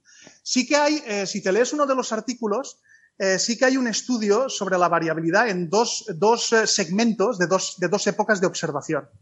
Hay una prueba, digamos, hemos hecho una prueba a ver hasta dónde podemos ir con la variabilidad. Tenemos dos grandes algoritmos que han, que han tratado de hacer este análisis y las conclusiones, hay cosas, digamos, que son coherentes entre los dos, pero también hay diferencias. Entonces tampoco nos hemos atrevido a dar demasiado boom boom, porque para, para hacer algo así hay que estar muy seguro de lo que es obtenido. Entonces, digamos, todavía nos quedan algunos algunos detalles por esclarecer y algunos cabos por atar para poder mm. anunciar, digamos, una película, ¿no? una, una, imagen dinámica. ¿Hasta cuándo esa variabilidad depende de los modelos? O sea, depende, por ejemplo, de la masa del disco de acreción que utilizáis, etcétera. Sí, depende, depende también del estado de magnetización del disco. Ahí pueden pasar cosas muy chulas. ¿eh? Puede pasar que el, el cuando tenemos un campo magnético muy intenso, el propio flujo magnético se, se, penetra al horizonte de sucesos, ¿no? Y cuando ya la cosa satura, pues es expulsado, se producen unos brotes y tal. Entonces, la variabilidad depende mucho de la magnetización del disco. Eh, y de hecho, una cosa bastante, bastante chocante es que los modelos y, las propias observaciones de ALMA predicen que el, el, disco ha de estar bastante magnetizado, pero por otra parte, los modelos magnetizados son más variables aún, y esa variabilidad no la estamos viendo. Es decir, hay una tensión en el modelo. En estos momentos el modelo está tensionado en esa dirección. Eh, eh, unos datos nos dicen que tiene que haber magnetización y por lo tanto alta variabilidad, y por otra parte la propia curva de luz, ¿no? Y los propios datos interferométricos nos dicen que no hay tanta variabilidad. Entonces ahí hay una cosa ahí, ¿sabes? Que todavía hay que acabar de entender. Una cosa chocante. Ahí. Puede haber cambiado, valga la redundancia. No, no, no, no, porque las observaciones son, las observaciones son exactamente en el mismo momento. Ya. Entonces ahí hay una cosa que queda por entender. Sí, de lo que entiendo de lo que dices, me parece que la, la imagen esa previa que tenéis ya de, de los campos magnéticos ha sido clave para poder seleccionar la imagen definitiva? Eh, ¿Que publicáis imagen, ahora? Ostras, no sé si te he entendido bien. La no quiero decir es que, que eh, sí. eh, cuando miras la, las imágenes, pues, incluso en los artículos se comenta ¿no? que no todos los modelos daban, por ejemplo, forma anular, sino que había algunos, un cierto porcentaje, claro. no recuerdo si era el sí. 5 el 10%, sí, daban imágenes en forma de arco, y que ha habido ahí que tomar una serie de decisiones eh, en sí, al final lo que se ha hecho, para ver cuál era el bueno. Se ha hecho sí, al final lo que se ha hecho es, digamos, vamos a poner toda esta información ¿no? que aparezca en la imagen final, es decir, que todas las imágenes tengan algo que decir en la imagen final. ¿no? Y lo que se ha hecho es un promediado, digamos, para cubrir bien el espacio paramétrico ¿no? de todos los modelos de deconvolución. Eh, entonces, claro, yo creo, yo creo que cuando ya tengamos más telescopios, de hecho ya tenemos más telescopios en los datos de 2018, 2021 y 2022. Entonces, con esos datos, una vez ya podamos empezar a procesarlos ya más en serio, vamos a tener imágenes de más calidad y vamos a poder hacer cosas más chulas. O sea, ahora hemos estado muy limitados porque el número de telescopios es, pequeñito, es, el mínimo que, necesitábamos. Entonces, mejor ser un poco más allá del mínimo. Pero no sobre una pregunta, Iván, creo, sí, bueno, perdona, José, porque lo que pasa es que igual, en unos, igual en unos minutitos os tengo que dejar. Eh, lo siento mucho. Creo, que Alberto había, había pedido un turno, no sé si podemos dar una respuesta breve. Y, luego, José, perdona, eh, pero muy brevemente, por favor. Mi, mi, mi, pregunta es posible que la respuesta sea esta lógica no aplica. Entonces, simplemente me lo dices. cuando vemos esta imagen, ideas como el tiempo de exposición aplican a esta imagen. O sea, debemos pensar que aquí habéis estado, yo qué sé, 20 horas tomando datos y que lo que vemos es una especie como de blur de esas 20 horas. No exactamente porque. No, no, no, no, no, no exactamente porque la Tierra está rotando. Es decir, los puntos en los que tú estás escaneando la, estructura de la fuente son diferentes, o la transformada de Fourier de la fuente son diferentes. O sea, nosotros lo vendemos de cara a la prensa como tiempo de exposición, pero no es así, es más complicado. Vale. Porque cada momento está explorando una región diferente del espacio de Fourier de la fuente. Entonces, no es exactamente eso. Se parece, pero no es exactamente eso. Y, una breve, José, eh, para terminar. Eh, digamos, una, pregunta ingenua. Si, si, o sea, yo no sé cuánto tiempo una vez que ya tenéis todos los programas, porque obviamente lo primero para, la, para las primeras imágenes habéis necesitado pues, hacer un trabajo enorme, digamos, a la hora de, ver exactamente cómo eh, trabajar los datos. Pero ahora ya lo tenéis eso. Entonces, ¿para qué usar los datos de 2018 en lugar de usar directo los de 2021, por ejemplo? Ah, no, hombre, eh, que hay, que ir poquet a poquet, tampoco hay que tirar a la basura los del 18. No, yo no digo tirarlo a la basura, pero digamos, sobre todo si se van sumando telescopios, claro, es un poco, yo diría, si yo fuera el que pone el dinero, diría, hombre, usar los datos eh, que son de mejor calidad primero, en lugar pero, de, pero, esperar. Pero ahí hay una cosa, ahí hay una cosa. Es que, claro, eh, los datos tienen que pasar por muchos pasos, ¿vale? El primero es la correlación en los correladores, ¿no? Y eso ya eh, lleva meses. Hay que refinar el modelo de, movimiento de la Tierra, que si la deriva continental, que si, que si las mareas, que si, que si eh, la orientación terrestre, el UT1 menos UTC que decimos. Eh, todo eso hay que modelarlo muy bien, la atmósfera. La atmósfera sobre cada, sobre cada antena. Después hay que hacer el ajuste de franjas, que es todavía más jodido. Entonces, claro, en el momento en el que nosotros en los datos de 2018 ya estamos listos para hacer las imágenes, los datos de 2021, si hemos tenido tiempo, estaremos empezando con estos pasos. Es decir, es todo un proceso, ¿no? Entonces, eh, nosotros ahora, de Montes, de hecho, es un tema interesante, ¿no? Dentro de la colaboración. ¿Cómo, ¿Cómo vamos a desglosar el trabajo a lo largo y ancho de la colaboración para poder ser más eficientes, ¿no? Mm. Mientras procesas uno, preparas los otros, etcétera, etcétera, y tratar de ser más eficientes. Pero como dices, José, una vez ya tenemos los algoritmos desarrollados, Ahora es mucho más fácil, el camino ya está hecho. Entonces, digo, mucho más fácil entre comillas, ¿no? Porque el, desarrollo de los algoritmos ya está y ahora simplemente pues, es seguir aplicándolos sobre los datos nuevos. Entonces, ahí sí que hay una ventaja que, que, yo creo que nos va a facilitar la vida. Y ya lo siento mucho, pero os tengo que dejar. ¿eh? Una última brevísima, eh, Iván, solamente, o sea, hasta, hasta hace un par de horas, eh, un 99% de certeza sobre que era un agujero negro Sagitario de Estrella ¿Se ha convertido en un 100% o hay algún margen de duda? Eh, oh, bueno, algo de dudas queda todavía. Siempre habrá modelos exóticos, ¿vale? Que no puedan llegar a ser suficientemente acotados. Pero claro, la cota que hemos puesto solo con esta imagen ya es fuerte. O sea, yo lo que creo que va a suceder es que eso o no, quizá, ¿no? creo que lo interesante sería que no fuera así, ¿no? Poner cotas cada vez más y más y más restrictivas que vayan confirmando mejor y mejor la relatividad. Claro, lo divertido sería que no fuera así, pero digamos, en cualquier caso lo que vamos a poder hacer es acotar mucho mejor cuál es la métrica real que hay en ese agujero negro gracias a las observaciones futuras. Hmm. Muy bien. hay un artículo dedicado específicamente a eso, a la, métrica. Ahora, lo comentamos nosotros. Vamos a despedir a Iván. Nos encantaría que te quedaras, pero no nos da el presupuesto. Eh, sí, no, lo, siento de verdad, eh, lo siento de verdad, pero es que hay otra gente aquí preguntando. y... Vuelve cuando quieras, lo entendemos. Eh, la verdad que es alucinante que hayas sacado tiempo para, para estar por aquí y todavía ah, lo yo para vosotros lo que sea, de verdad que soy fan. Os he descubierto gracias a José. Ah, José. genial. José, soy fan ya, ¿eh? de, de Coffee Break. Buenísimo. Muchísimas gracias. Bueno, José nos ha hablado también de tu curso en Amautas. Les recomendamos, si quieren eh, escuchar más a, Iván Martí hablando sobre agujeros negros, en amautas.com eh, tiene un curso que no hay que perderse. Gracias, Iván. Hasta la próxima. Venga, gracias, Iván. Un abrazo. Y enhorabuena por el trabajo. Eso es. Bueno. Pues, podemos más alegrías así. Podemos poner un, un aplauso o algo así. Es totalmente real y natural. Em, yo me atrevo, a conjeturar que el curso de Iván eh, no debe tener igual en ninguna lengua que se hable en este planeta, no sé en otros, pero, pero en este, o sea, realmente es un curso de una calidad increíble y además de un tema del cual no, no creo que haya otro curso disponible eh, en otro lado, digamos.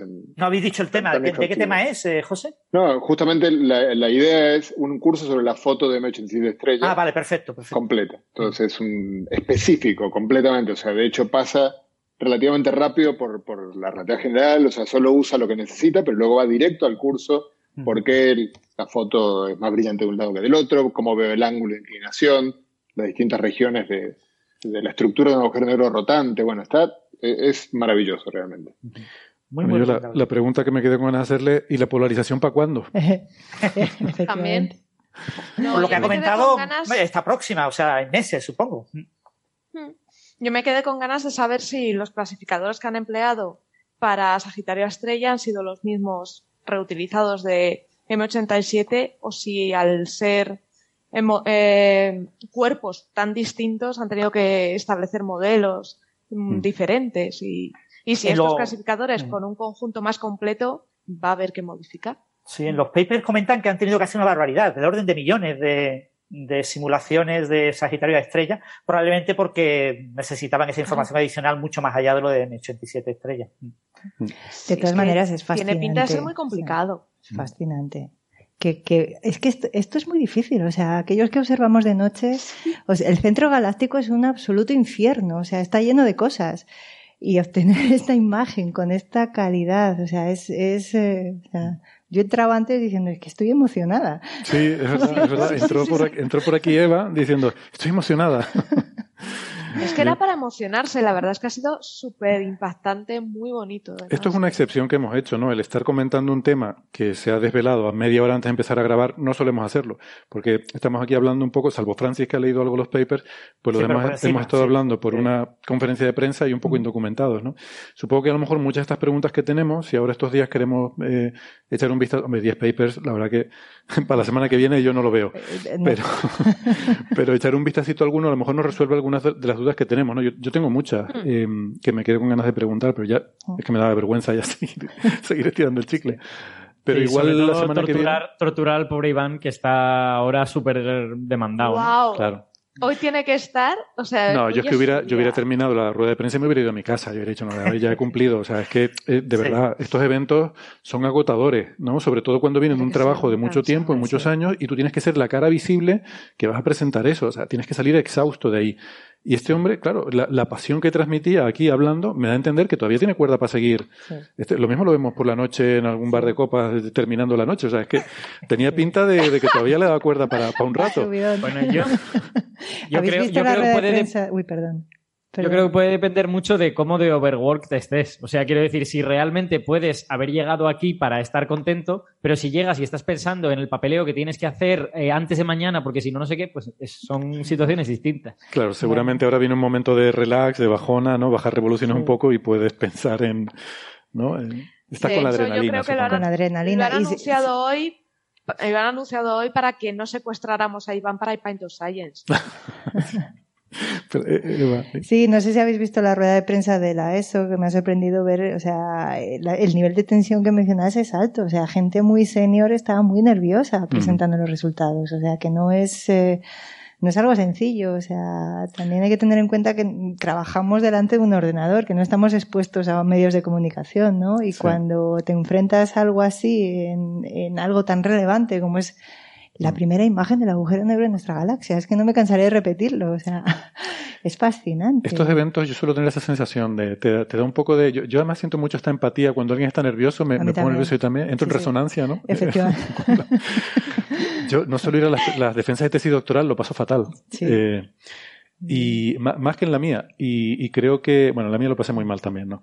Pero mm, me da la impresión de que quizás, por ejemplo, Laigo tenía una portavoz eh, cuando se hizo el anuncio, ¿no? Eh, Gabriela eh, González se llamaba José, ¿no? Sí. Una, sí, una colega argentina. Eh, que se veía que tenía experiencia en estas cosas, ¿no? Quizás las colaboraciones deberían, más que traer a los científicos, claro, también es una forma de, de que el responsable, ¿no? La persona que se ha comido el trabajo, pues tenga también su momento de gloria. Yo creo que es importante visibilizar el trabajo, o sea, mm. que, porque luego si no, o sea, parece que, que el trabajo lo, han hecho otros, ¿no? y no, la gente que se deja las cejas haciendo el trabajo tiene que tener cierta visibilidad, ¿no? Es importante. Hay, gente que tiene una gran capacidad para comunicar, Gabriela lo, lo tiene, e Iván, eh, Iván es eh, mm. espectacular. O sea, de hecho, hoy, si lo, si lo habéis visto en la conferencia de prensa, cuando habló Iván, fue tan hipnótico. Se comió la conferencia, literalmente. Claro, el que hablaba después de él eh, se quedó absorto y le tuvo que decir, oye, que te toca a ti. sí, sí, sí, sí. Sí, sí, te quedas escuchándolo, ¿no? Yo, em, me pasó... Es que, Héctor, Héctor, eso, eso que dices eh, es que hay una elección. Uno tiene que elegir qué es lo que quiere. Si lo que quiere es hacer una comunicación fabulosa, pues es muy probable, no seguro, pero sí muy probable que no sean los científicos los que tienen que hablar. Pero si lo que quieres es dar una, como dice Eva, una visibilidad o incluso satisfacción al ego de, de, algunos científicos, que esto no lo digo como crítica, es que es una realidad. Es que dentro de las colaboraciones hay gente que dice que yo quiero estar porque mm. lo he hecho. Y si no está, pues se te enfada. a veces hay más ego los comunicadores que los científicos, ¿eh? Bueno, y cuando son las dos cosas ya... ya, aquello explota, ¿no? Hay ego en todas partes, Eva. O sea, el, ego es el pecado de la humanidad, sin ninguna duda. Pero, pero es que, a ver, en el caso de los científicos se entiende porque es lo único que se llevan, eh, en el sentido de que te pegas un curre eh, y tu expectativa, la ilusión con la que haces todo este trabajo, es pensar en el reconocimiento que te vas a llevar. No es que no te van a pagar más. O sea, a Iván no le van a, subir el sueldo porque haya hecho esto. Efectivamente. yo, creo, yo creo que esa afirmación es muy discutible. Es lo único que te llevas. Haber aportado cosas al conocimiento de la humanidad no es suficiente. Es poco en comparación. Yo creo que esas preguntas son preguntas con respuestas no triviales. Bueno, sí, sí, es verdad que lo son. Pero ¿Os acordáis del caso de, de Mi 87? Para muchísima gente, muchísimos medios, muchísimos periodistas, la gran autora de la imagen era Katy Bauman, mm. que era la que había dado la charla TED, y como había dado una charla TED sobre su tesis doctoral y su primer postdoc trabajando para EHT, ya haber dado una charla TED significaba que era la, lideresa de. No, pero yo creo que fue, sobre todo un efecto Twitter. Eh, hubo un, un tweet que se viralizó, se hizo famosísimo con la imagen de, la chica, claro. Mm. Mm, en fin, una chica joven y tal, y el tuit decía algo así como, esta es la persona responsable de la imagen de M87 y no se la reconoce y tal. Que mm, yo creo que le hizo mucho daño ese tuit a la, pobre chica, porque además yo, recuerdo, fíjate, por, esa época también intentar entrevistarla para Coffee Break, pero ya en aquel momento se había hecho la bola de nieve, ya, ya el, tema se había ido un poco de las manos y yo creo que ya eh, estaba un poco afectada psicológicamente porque me respondió la, la encargada de prensa de Laigo diciendo que DHT sería. Eh, perdón, DHT sí. Eh, me pasó también lo que Alberto, ¿no? El subconsciente. Mm, diciendo que, bueno, que, que, no era un momento adecuado, que vamos a dejar pasar un par de semanas y luego ya hablamos y tal. Y la impresión que saqué era un poco eso, ¿no? Que la chica había estado sobreexpuesta a, a una presión mediática y en redes sociales quizás excesiva porque, claro, se la había presentado. Eh, eh, pasaron las dos cosas. Primero se la presentó como que es una cosa que había hecho ella, y luego inmediatamente también hubo una reacción contraria de gente diciendo, oiga, esto es una colaboración muy grande, no digan ustedes tonterías. Y ella estuvo en medio de esa batalla que, claro, al final la acribillaron. Efectivamente, sin tener la culpa, porque todo el mundo que está en una colaboración grande sabe que el trabajo no es de una persona o dos. También todo el mundo que está en una colaboración grande sabe que hay gente que trabaja más que otra. Entonces, pero, pero el trabajo es de muchos, o sea, muchos y muchas, ¿no? Yo creo, yo creo que una moraleja, no sé si moraleja, pero una cosa que hay que tener en mente y que creo es bueno para, el público es que, que sepa que dentro de estas colaboraciones hay dinámicas sociales que no son evidentes. O sea, que, esta idea eh, un poco inocente de, bueno, aquí todo el mundo vive para el conocimiento y todos van por el bien de la humanidad, pues es verdad hasta cierto punto, ¿no? No es falsa, pero está mezclado con otras cosas, ¿no? Y, que, y que es el resultado de esa mezcla lo que terminamos viendo. Sí, sobre todo en el tema de publicaciones, por ejemplo. Mucha gente en este tipo de colaboraciones no publica hasta que la colaboración publica, ¿no? porque estás centrado en trabajar, sobre todo si eres eh, o doctorando o postdoc, en tus primeros postdocs, si no eres uno de los jefes, probablemente no tengas otras líneas de investigación nada más que esta. Y, y claro, tienes que esperar a que, hasta que se liberen los artículos. Entonces, de repente publicas 10 artículos, sí, pero has estado tres años, cuatro años, cinco años sin publicar nada. Mm. Y, y, eso es una presión para conseguir plazas, para conseguir nuevos postdocs, que te afecta muchísimo. El caso de Kate Bauman lo consiguió muy bien porque se fue a UCLA, creo, como eh, postdoc, eh, como segundo postdoc, y, y, parece que allí quedó contratada y, y, y le vino muy bien también el, el, para su carrera. No lo sabía, pues me alegro, muy bien por ella. Eh, ya te digo, me alegro, pues siempre me dio, me quedé un poco con una sensación un poco con esta chica, que además se veía por la foto, ¿no? Una chica joven que probablemente es la primera vez que se veía en un sarao de esto y que le, le cayera encima todo esto, pues no sé, me, me, dio un poco de pena, ¿no? Sin, sin uno saber las circunstancias ni, ni nada. Yo que sé, a lo mejor es mala persona, pero uno no piensa eso, ¿no? uno sí, no piensa esto, uno piensa... Le, todo ocurrió como dos años después de haber defendido la tesis, o sea que te, no recuerdo la edad que tenía, pero tiene que ser muy jovencita. Sí, sí. Porque había hecho una tesis, además era informática, como Sara, era, era mm. experta en procesado de imágenes, no, no era ni física ni física, ni nada por el estilo. Mm. Yo creo que de ahí venía el comentario de que esta es la persona que ha hecho el algoritmo de la foto de tal, ¿no? Una forma un poco simplista sí, de vender sí. trabajo, porque bueno. Sí, pero la culpa ella... no la tuvo ella. Ah, no, no, claro, seguro que no. El, el no, tuit creo que no era de ella, lo habrá puesto alguien. Y muchas veces ha ocurrido por parte de, de, hombres que se han atribuido méritos en la historia de la ciencia. Es verdad, y no les pasa nada. Y no, ¿no? les pasa nada, o sea, también aquí hay un sesgo de género bastante importante también. Sí, o sea, sí. Que estemos hablando de un caso de una mujer que ha ocurrido y no hablemos de las miles de veces claro. que ha ocurrido. Ah, no, no, si yo no, yo no critico que haya no, no, salido, no. O sea, sí. me, digo que al contrario, que me sabe mal la presión a la que se ha visto sometida la pobre y que, bueno, me alegro si, como dice Francis, pues ha acabado con una, un buen puesto en UCLA o donde sea y, y que, nada, que le vaya, que le vaya bonito, como dicen en México. Eh, de todas formas, es que hacer, eh, aparte de procesado de imágenes de, de este, este proyecto, tiene que ser algo emocionante, ¿no? Lo sí, sí. Bueno, pero, a ver, pero que, que, lo hace mucha gente, ¿no? Que de hecho el 80% sí. de esto es procesado. No, claro. Sí.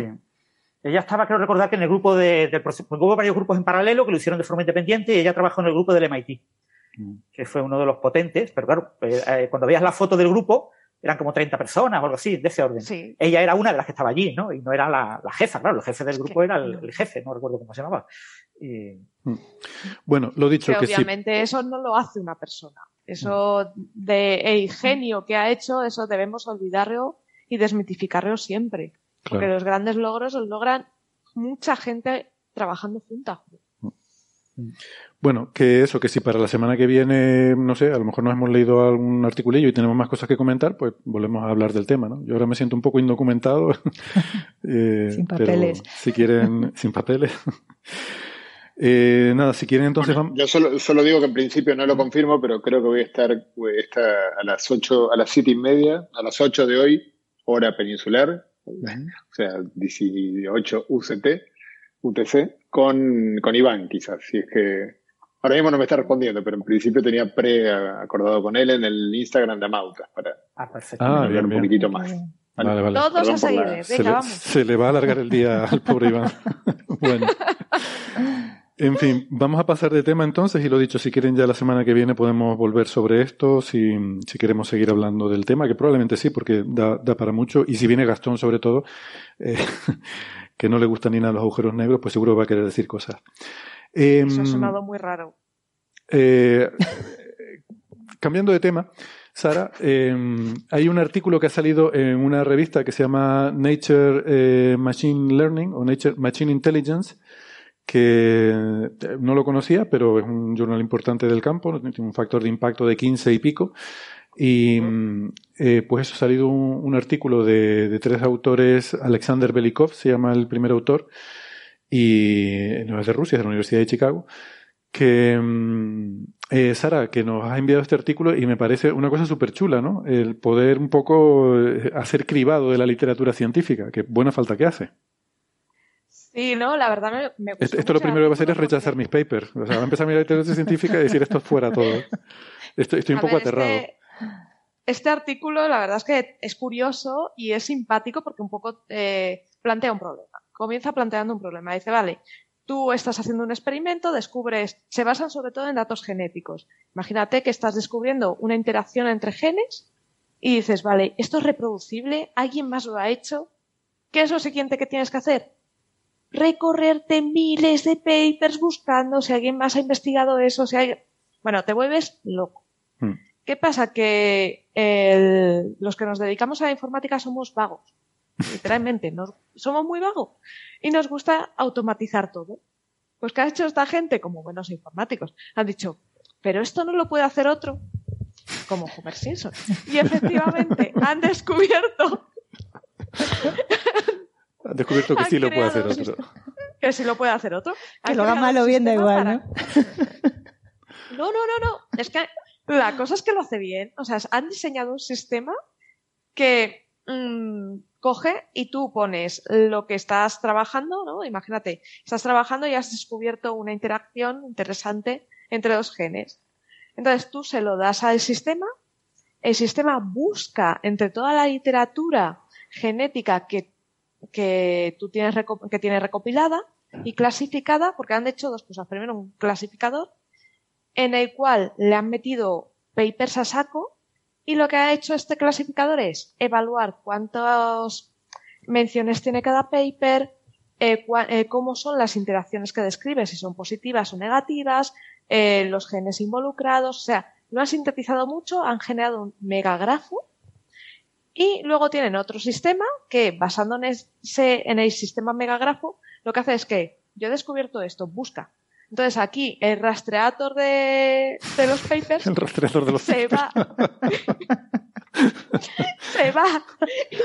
Y pregunta al algoritmo, al, al grafo que han creado, busca eh, estas reacciones, eh, hace sus cositas de Machine Learning y te dice aquellos papers más relevantes que existen sobre lo, eh, que tú estás trabajando eh, y te, los valora un poco. Y no solo eso, te dice si lo que estás haciendo está bien y si es reproducible. Porque muchas veces tú no sabes si estos papers eh, son reproducibles, si están bien hechos, quién. Entonces, o sea, el trabajo que hay detrás de este sistema me encanta por eso, porque te da muchísima utilidad y muchísimo juego. Mm, ellos eh, se han enfocado eso a temas genéticos, pero se podría diseñar sistemas para otros campos, ¿no? Esto puede ser muy útil porque te ahorra tiempo y esfuerzo. Mm. Yo empecé a leerlo, Y- debo reconocer que le- leí el abstract y luego llegué a la primera frase y me abrumó y paré. Porque, la- o sea, literalmente, el artículo empieza, la primera frase dice, eh, globalmente se publican millones de artículos científicos cada año, lo cual complica que los científicos y la tal puedan... Pero bueno, ya, llegué a eso y digo, "Uf, madre mía, pues no, no- no voy a dar abasto. Y ya digo, bueno, voy- pues voy a dejar este y voy a seguir con otro, porque si no, no termino. Claro. Pero es es, un, terrible. es un o sea, artículo que se autoinhibe. Es un, es un artículo que sirve para inhibir su propia lectura. Totalmente, ¿no? Te genera Sí, sí, una sí, sensación de agobio de re- respecto a todo lo que te queda por hacer. que- Es un artículo de efecto túnel, porque en realidad si lo leyeras sería todo lo contrario. Tendrías acceso a la totalidad. Se produce un efecto túnel ahí. Sí, No, también que, yo creo que... eh, pero perdona, Sara. No, sí que el artículo cuando empiezas a leerlo dices, pero ¿de qué me están hablando? Eh, y yo, esto dónde está, dónde está la chicha, ¿no? Les cuesta, les cuesta arrancar. Mm. Que eso también, a veces, pues en algunos papers te tira mucho para atrás. Yo creo que también pone de manifiesto algo que, que es un problema en ciencia ahora mismo y es la sobrepublicación, ¿no? Publica o muere y, y eso lleva a que hay muchísima publica, muchísimas publicaciones y que los científicos no, damos abasto para, para estar al día de, o sea, yo me acuerdo antes leía todos los días el archivo a ver qué había salido y ahora iba metiendo en un, en un, en un folder, ¿no? En, Un directorio. en un directorio, no me salía la palabra. Iba metiendo Una los carpeta. artículos para leer, para leer, para leer, hasta que llegó un momento en el que ya era Iba más grande, creciendo exponencialmente. era más grande ese directorio que el resto de que tenía en el, y dije, bueno, pues voy a dejar de hacer esto, ¿no? O sea, ya, ya si, si busco algo en concreto ya lo, ya lo voy leyendo, ¿no? Pero es que no nos da la vida para leer todo lo que se publica en, en, en Y los por eso nació en Coffee que- Break. Efectivamente. Leemos los Pero es papers que no para que usted no tenga que hacerlo. Es que no es solo leerlo, es que tú también tienes que leértelo y clasificar entre este paper es bueno, este paper es malo, esto es reproducible, esto no. Porque además, por desgracia, mucha gente, eh, que además también los pone en este artículo, eh, muchas veces nos basamos en que un paper es bueno porque la revista sabe tu impacto. Y ellos dicen, y claro, nos estamos perdiendo muchos papers buenos simplemente porque han salido en revistas mm, que no, que mm. no son tan importantes, ¿no? Muchos americanos se pierden los papers europeos simplemente porque se publican en revistas que no son las suyas, ¿no? Eso ocurre y todos lo sabemos en astrofísica, ¿no? Y aumenta mucho el sesgo. Es que, entonces, eh, no, la verdad es que eso, estas quejas que expone esta gente, porque eh, te expone un poco la situación de, la ciencia y me ha gustado mucho por eso. Aparte de que obtiene una precisión de 95% en las clasificaciones que hace, que a mí me ha maravillado. Digo, estás leyendo papers de forma artificial y generando información. O sea, la verdad. También es que hay muchos científicos hoy en día. O sea, yo, creo que realmente de, de, todos los científicos que hay, el 90% sobráis. Claro, el problema es saber quién sobre quién. Eh, Por eso el, uso de la segunda persona. El tema de que se centre en el tema de genes es porque es más fácil distinguir artículos que, estudian genes y porque en el, en el campo de la, del estudio de los genes, eh, a principios de los años 2000 eh, había mucha ambigüedad sobre cuál era la mejor manera de hacer las cosas, ¿no? Eh, de qué era un gen, de cómo había que comprobar la funcionalidad de un gen, en qué tipo de test había que hacer con animales, in vitro, eh, bioinformáticos. O sea, pero eso se, como hubo una, explosión tan enorme que se puso a trabajar una enorme cantidad de personas en eso, eh, porque claro, estaban por desvelar todos los genes humanos y eso parecía que era clave y fundamental para curar todas las enfermedades, ¿no? La, la promesa, ¿no? De que el genoma humano iba a revolucionar la biomedicina pues eh, eso llevó a que hubo un, enfoque muy intenso y quedó como muy claro cuáles son los protocolos correctos. Con lo que ahora es fácil desarrollar software que de manera automática eh, minen, hagan minería de artículos y observen si un artículo presenta un gen o no lo presenta. Bueno, si presenta un gen, tiene que haber puesto el código, por ejemplo, en las bases de datos oficiales donde se guardan los datos genómicos, con lo que tienes un identificador único claro y bien definido. Eso, por ejemplo, no es tan claro, por ejemplo, en estrellas o en agujeros negros. no, hay una nomenclatura tan clara, ¿no? En, el mundo de, tenemos el SIMBAT, el, número de todo lo que quieras publicar prácticamente lo tienes que hacer, eh, lo tienes que llevar a una base de datos eh, pública eh, con unos protocolos muy bien definidos. Eso hace que sea muy fácil identificar qué artículos presentan genes y analizan los genes y por otro lado que sea muy fácil verificar si han hecho todos los protocolos como deben, si han hecho todas las fases y todas las cosas, ¿no? Entonces tú puedes sesgar unos artículos a los que le falta ciertas cosas. Bueno, pues este artículo todavía le falta hacer tal cosa. A ver si en el futuro los autores lo hacen o no lo hacen. Si no lo hacen, nos creemos poco este resultado, porque sabemos que esto hay que hacerlo. Y no todo el mundo lo hace todo. y, no todos los revisores eh, obligan a todo el mundo a hacerlo todo. Exacto. Porque en el mundo de la, genética y la genómica hay una un enorme peso del prestigio, ¿no? Depende de tu prestigio, eh, se te exige o no eh, hacerlo todo como hay que hacerlo. Pero eso un software automático lo puede hacer. En otros campos, este tipo de, software es mucho más difícil que se pueda desarrollar. Sí. No, y aparte son, eh, me ha gustado porque el, artículo es súper, son muy ácidos esta gente, ¿no? Hace comentarios bastante, bastante buenos. Y, por ejemplo, un tema que hablan es que, claro, hay mucho sesgo en este tipo de, de investigaciones, ¿no?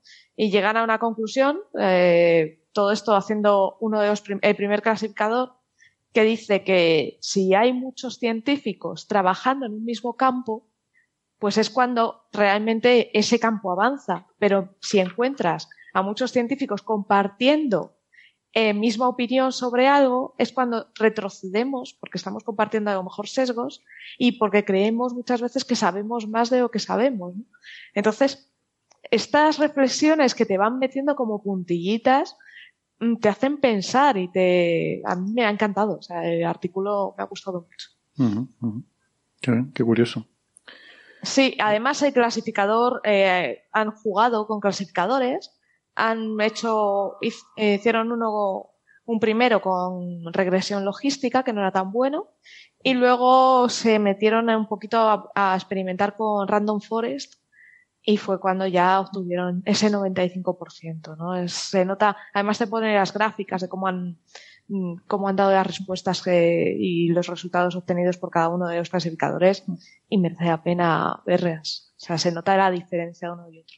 Debería meter su artículo en el algoritmo a ver qué le sale. igual, pues igual, igual, salen mal parados, igual no les va muy bien. Probablemente no, tenga sentido hacerlo porque no, no es la temática de la que estudia en su software. Ya lo sé, era broma. Dice, esto, no es reproducible. Sí, sí, sí. Bueno, ya sabéis que hay una cuenta de Twitter. Sí, hay una cuenta de Twitter en la que publican eh, evaluaciones de artículos de biomedicina. Eh, parece que hay un software automático, no recuerdo cómo se llama la cuenta ni el software, que eh, se lee de forma automática el artículo y te califica en una serie de factores. Hay una serie de índices, replicabilidad, eh, confiabilidad en los resultados, bueno, una serie de cosas, y te da unos porcentajes y entonces te publica automáticamente cada vez que eh, alguien usa ese software, se publica un tweet con de este artículo, estos son los datos que hemos obtenido. Y yo estoy suscrito, de vez en cuando hay días que te llevan como 50, te vienen 50 seguidos, al final no te los lees, pero otras veces te llegan sueltos, no te llega uno, te llega otro, y, ya a veces por curiosidad pues miras el artículo a ver si es verdad que falla en tal punto. Claro, porque un 95% significa que tienes un 5% en el que va a fallar estrepitosamente. No son infalibles estos sistemas para nada. No, no, no existe el clasificador que te consiga un 100%. Bueno, eh, pues nada, teníamos también un tema eh, Alberto, que creo que lo habías comentado en la radio y, tiene que ver, eh, bueno, un, un, estudio que ha salido creo que en Science sobre genómica de perros, ¿no? Y estas ideas a lo mejor que tenemos un poco preconcebidas, estereotipos sobre los, perretes, ¿no? Hablar de perretes. Ah, los perretes. Sí, exacto. Es un, es un artículo que habla de personalidad de perros y razas de perros. Porque ¿quién no ha oído hablar que tal raza viene muy bien porque se lleva muy bien con los niños? O mm. tal raza, pues que tiene muy mal carácter. O mm. todo el mundo sabe que estas dos razas son muy violentas y muy malas y que a lo mejor lo que habría que hacer es no criarlas y todo esto, ¿no? Entonces, bueno, hay gente... Bueno, o que los perros pequeños en general son más eh, agresivos que los perros grandes, que son más, tranquilos. Más yo, yo cité, cité, cité ese, ese, esa preconcepción en concreto en el, en el programa, porque efectivamente es muy común.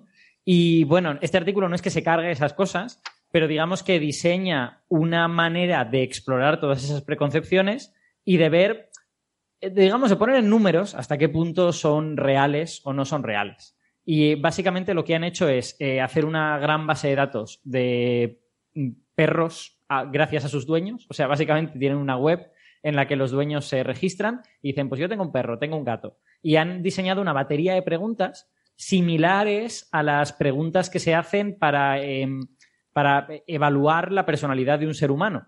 En el sentido de que tienen que ser preguntas relativamente objetivables, ¿vale? No son, no son preguntas del tipo, ¿usted es buena persona o es mala persona? Pues hmm. eso no tendría sentido, ¿no? Porque además no se lo puede preguntar ni al perro, se lo tienes que preguntar al dueño.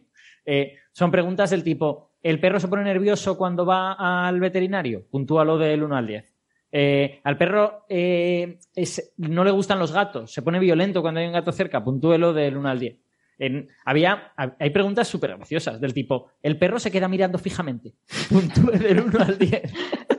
Es que eso es, eso es muy creepy, ¿eh? Cuando se te queda así mirando dices, ¿ay qué pasa?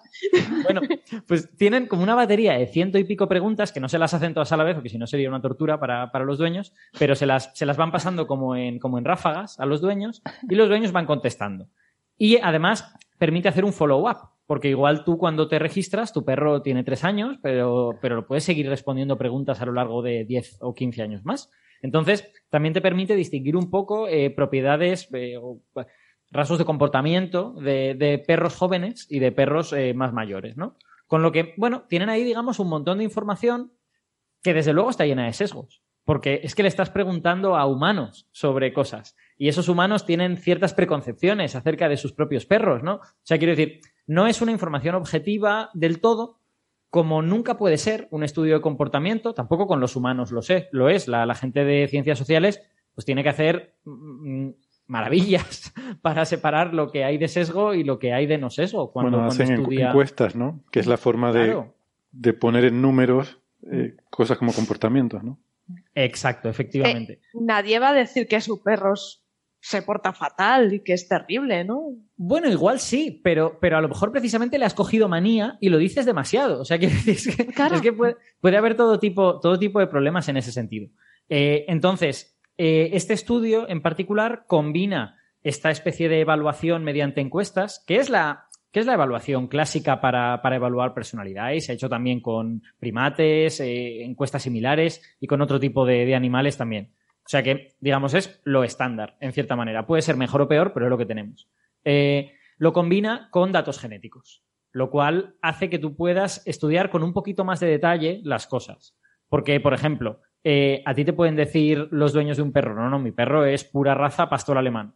Pero si tú tienes sus genes y puedes comparar con otros perros que dicen ser pura raza pastor alemán, pues puedes ver una serie de cosas. No lo usan para esto, ¿eh? No, este, este artículo en concreto no es para desenmascarar, entre comillas, a los que dicen que tienen un perro de pura raza y no lo es. Es para otra cosa. Pero podrían hacerlo. Es una, es una cosa que podrían hacer. Tampoco tienen datos genéticos de todos. El total de los perros que participan en el estudio es 18.000, eh, de los cuales el nivel de calidad de los datos es variable, no, no en todos es igual de bueno, y de, de los que tengan datos genéticos son 2.000. Con lo que al final eh, ah, además de esa, de esa cantidad de perros, la mitad son perros de pura raza y la otra mitad son perros mestizos, que también son muy interesantes. Ahora os contaré una cosa que se puede hacer con perros mestizos que es muy divertida. Eh, al final, como hay varias decenas de razas, eh, lo que terminan teniendo es, me parece que hay cinco razas de las que tienen al menos 50 perros con datos genéticos y luego hay otras tantas de las que no tienes perros confirmados, son perros que te han dicho que son de esa raza pero que no lo has podido eh, contrastar, cosas de este estilo, ¿no? O sea, el, nivel de calidad de los datos, obviamente, en un estudio tan grande es, es muy variable. Entonces, bueno, estudiando todo esto, ¿qué es lo que han hecho? Bueno, pues han visto, han cogido todas esas preguntas de comportamiento, las han en principio puesto en un espacio de un montón de dimensiones, ¿vale? Donde a lo mejor una dimensión es eh, si el perro se queda mirando fijamente y otra dimensión es si le gustan los gatos o no y han tratado de encontrar, eh, digamos, líneas de comportamiento en ese espacio multidimensional, que son rasgos de carácter, de alguna forma, rasgos de carácter de algún tipo.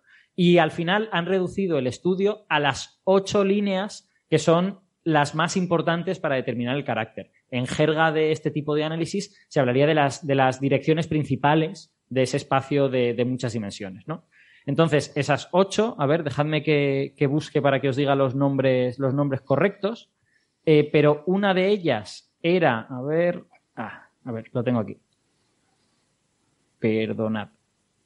Eh, una de ellas, por ejemplo, era la atención que le prestan a las, a las órdenes que le da un ser humano, que eso le llamaban en inglés vidability, eh, pero hay, por ejemplo, sociabilidad con humanos, ¿vale? Si el perro se siente cómodo con humanos o no. El segundo es el nivel de excitación. ¿Cuánto se excita un perro? ¿Es muy excitable o no es muy excitable? El tercero es si muestra ciertos patrones de conducta en relación a juguetes, si le gusta jugar con juguetes, no con, no con personas, sino con juguetes. Eh, el cuarto es este que os he dicho, el de si hace caso a los humanos, si presta atención o no presta atención. El quinto es el umbral agonístico, que esto es la manera correcta de decir cuán pronto eh, reacciona el perro a estímulos desagradables. Estímulos del tipo una comida que sabe mal, alguien que le está como estresando. Claro, hay perros que, saltan muy pronto, son como las personas, ¿no? Hay, gente que salta muy pronto, perros que saltan muy pronto y otros que, sin embargo, tienen como más paciencia, ¿no?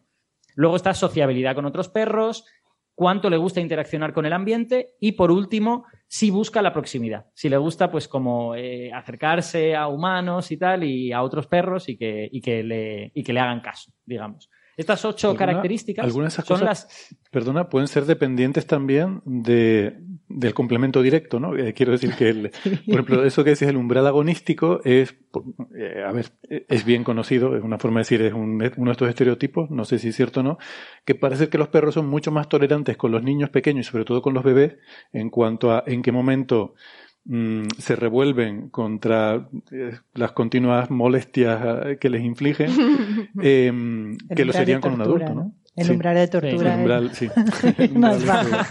sí. Sí, pues supongo que sí, efectivamente. O sea, si yo, pienso en mis tortugas. Si a mis tortugas las torturara, ¿qué haría? Pues se esconderían y pasarían de ti. Eh, si las torturas un poco más, se esconden más y pasan más de ti todavía. Ahora, si las torturas mucho, entonces intentan morderte. o sea, que hay, hay Sí. un cambio en un momento dado, hay un nivel de tortura a partir del cual dicen se acabó. Pero depende de que lo hagas tú o que lo haga un niño pequeño. Es que a lo mejor ahí es la, la diferencia que, que veo. Bueno, en fin, que es complicado, la verdad, que medir No tengo, todo esto. no, no tengo datos de tortugas con niños pequeños, no puedo hablar en ese sentido. Mi sospecha es que daría un poco igual. O que, o que quizá a mí me aguantarían un poco más Ni, porque me ni conocen. tampoco tienes datos de torturas. a tortugas. eh, Espero. Bueno, una, cosa que deben recordar todos nuestros oyentes, eh, eh, la interacción entre animales eh, de compañía, por muy integrados que estén en nuestra familia, con niños muy, muy pequeños, bebés y niños pequeños, ha de ser muy, muy controlada y muy limitada. Es decir, nunca puedes predecir el comportamiento de un animal ante ese tipo de cosas que comenta Héctor. Excepcionalmente a perros que tú sabes que son especialmente cuidadosos, puedes permitirles algo, pero hay que tener muchísimo cuidado porque la reacción en cualquier momento del animal puede ser peligrosa para, para un bebé. Estos vídeos que se ven por eh, redes sociales de, de un perro jugando, o que el niño, un bebé le está haciendo maldades. eh, Perrería. eso- eso- esas perrerías nunca eh, se deben de hacer. Eso es muy, muy peligroso. ¿eh? Sí, sí, sí, Sí, efectivamente. porque no sabes por dónde te va a salir. Pero es peligroso para el perro, dices, ¿no? Entiendo. No, no, para, para el humano es Sí, una sí, cosa broma, era broma. terrible. Es decir, eh, eh, lo que pasa es que siempre no- nos ponen los vídeos eso, pero eso hay que cuidarlo muchísimo. Todo el mundo Mm. debe tener mucho cuidado. Por mucho que quieras a tu perro, cuidado con lo que haces con tu perro. ¿eh? Sí, sí. Sí, yo, yo lo que diría, eh, por, por eh, a lo mejor concretar un poco más lo que dice Francis, es que los perros no son personas. O sea, es que las personas es muy difícil que se terminen rebotando y te terminen haciendo daño. Hay Mm. algunas, eh, no, es, o sea, es posible, pero es más improbable que con Depende de lo que las hagas también, ¿no? Depende. Sí, sí, claro, claro. Pero es muy difícil que una persona interaccionando con un niño pequeño termine rebotándose y lanzando el niño pequeño al suelo. O sea, puede que ocurra, no es imposible. Mm. Sale en pero el es más- telediario. Sí, esas cosas pasan, pero... Hablo o sea, de sí, personas adultas entre Exacto. sí, ¿no? Y yo, y yo creo, yo creo que eso hay que tenerlo en mente. Luego, también hay que tener en mente que los rasgos de, de comportamiento de los perros son muy variables y que efectivamente hay perros que son muy tolerantes y otros que no lo son nada. Y, pa- y para eso están estos, estos estudios. ¿no? Eh, entonces, esta, ellos en el estudio han reducido las posibilidades de personalidad, si queréis, o de hablar de personalidad sería erróneo, ¿no? Habría que hablar de perrunidad. Eh, eh, La perrunidad, la perrunidad. pero. A ver, yo, yo apoyo que se, que se hable de que hay diversos patrones de comportamiento en los animales. Lo que pasa es que no son personas. Entonces, la personalidad que. ¿Cómo es la usado- perrunidad de tu perro? Claro. Yo he usado la palabra personalidad en la radio N veces porque me parece absurdo hacer este, esta matización. Y hablé una vez con un par de científicos argentinos que estudiaban ballenas y ellos eran muy partidarios de usar la palabra ballenidad, Oye, oye, oye, oye, me encanta. lo cual me parece muy bien. En este caso sería perrunidad. Bueno, la- la cuestión, que han reducido a estos ocho rasgos las cosas que estudian, para no perderse y porque estos ocho rasgos son los, digamos, los que más predicen sobre, la, sobre el comportamiento del perro, que no predicen muchísimo, ¿eh? todos juntos son alrededor del 25% de, de los rasgos de comportamiento, o sea que no es tantísimo, pero son los más predictivos en ese sentido. Y sobre ellos han estudiado cosas. Por ejemplo, han estudiado si hay, si los rasgos son fácilmente heredables o no son fácilmente heredables. Una de las primeras conclusiones del estudio, y que yo creo que eso no sorprende a nadie, es que la- lo que las razas de perro determinan claramente es el aspecto físico. Ya está. Sí. O sea, los- las razas de perro están criadas para que el perro tenga el aspecto que ha de tener. Un es- chihuahua es pequeño, un gran danés es grande. Punto. Eso es un Nick Price, ¿no? Claro, efectiva- efectivamente. Eso no, eso no es nada especial. Lo que pasa es que en la retórica de la gente que cría perros y de, y de muchos dueños de perros está que no, no, que de- aparte de eso, también la personalidad. Solo faltaba, ¿no? Mi pastor alemán es un perro muy fiel, mientras que otros perros no son fieles, no sé cuántos. Bueno, pues la contrapartida de eso es que a nivel de personalidad, efec- bueno, personalidad ya me salir otra vez. A nivel de comportamiento, eh, efectivamente. algunas- Etología. eso es. Algunas razas tienen un cierto sesgo en una dirección de, estos, de estas ocho direcciones, pero los sesgos son no demasiado grandes y siempre la variación intrarraza es más grande que la variación entre razas. Con lo que es fácil encontrar en una raza en la que a lo mejor son un poco más sociables con otros perros, no es difícil encontrar un perro que no es sociable con otros perros. Eh, mientras que en razas que son a lo mejor un poquito menos sociables con perros, tampoco es difícil encontrar perros que sí sean sociables. Con lo que al final yo creo que la conclusión del artículo es que la raza es un predictor muy débil para las, para las cuestiones de personalidad, de comportamiento, y de verdad. para las cuestiones de comportamiento. No, Etología. No es que, no, es que la etología es como la rama que lo estudia, ¿no? Entonces ahí tengo que encontrar el, sustantivo de la cosa. Em, el, psicólogo del perro es el etólogo. Exacto. Le tumba el diván y dice, a ver, perro, ¿qué te cuentas? Entonces, la, conclusión es esa, que la raza es un predictor débil de este tipo de, rasgos de comportamiento no es que te contenga cero información, pero sí es un predictor débil. Y de hecho, ellos señalan que incluso en razas con un sesgo grande en alguna dirección, como por ejemplo, ay, no me acuerdo, creo que uno de los rasgos era si el perro entierra cosas o no, pues hay alguna raza que está muy sesgada hacia nunca entierra cosas. Pero sin embargo, tres perros enterraban cosas de forma regular de esa raza, de pura raza. De Al vecino. con lo que bueno, lo que nos, lo que nos viene a decir es que la correlación, como mínimo, es pequeña. Ahora podemos hablar, si queréis, de causación. Podemos hablar de genes, porque tienen genes de alguno de estos perros.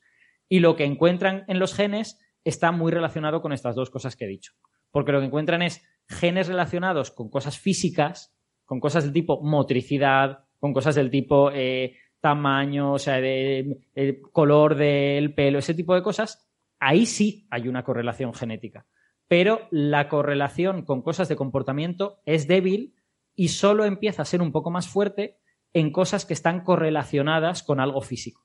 Por ejemplo, uno de los rasgos era eh, comportamiento con juguetes, y si le gusta jugar con juguetes. Bueno, pues eso son cosas motrices, o sea, tiene que ver con, con cómo se mueve el perro, con ciertos rasgos motrices, y eso sí que se encuentra una correlación en los genes. Mientras que con otras cosas, no sé si llamarlas más complejas, pero claramente menos relacionadas con los aspectos físicos, como puede ser la sociabilidad, pues eso se encuentra una correlación genética pequeña en ese sentido. Es que no sé si, me equivoco, pero yo creo que la sociabilidad de un perro, su comportamiento es un carácter más eh, bien determinado por su entorno.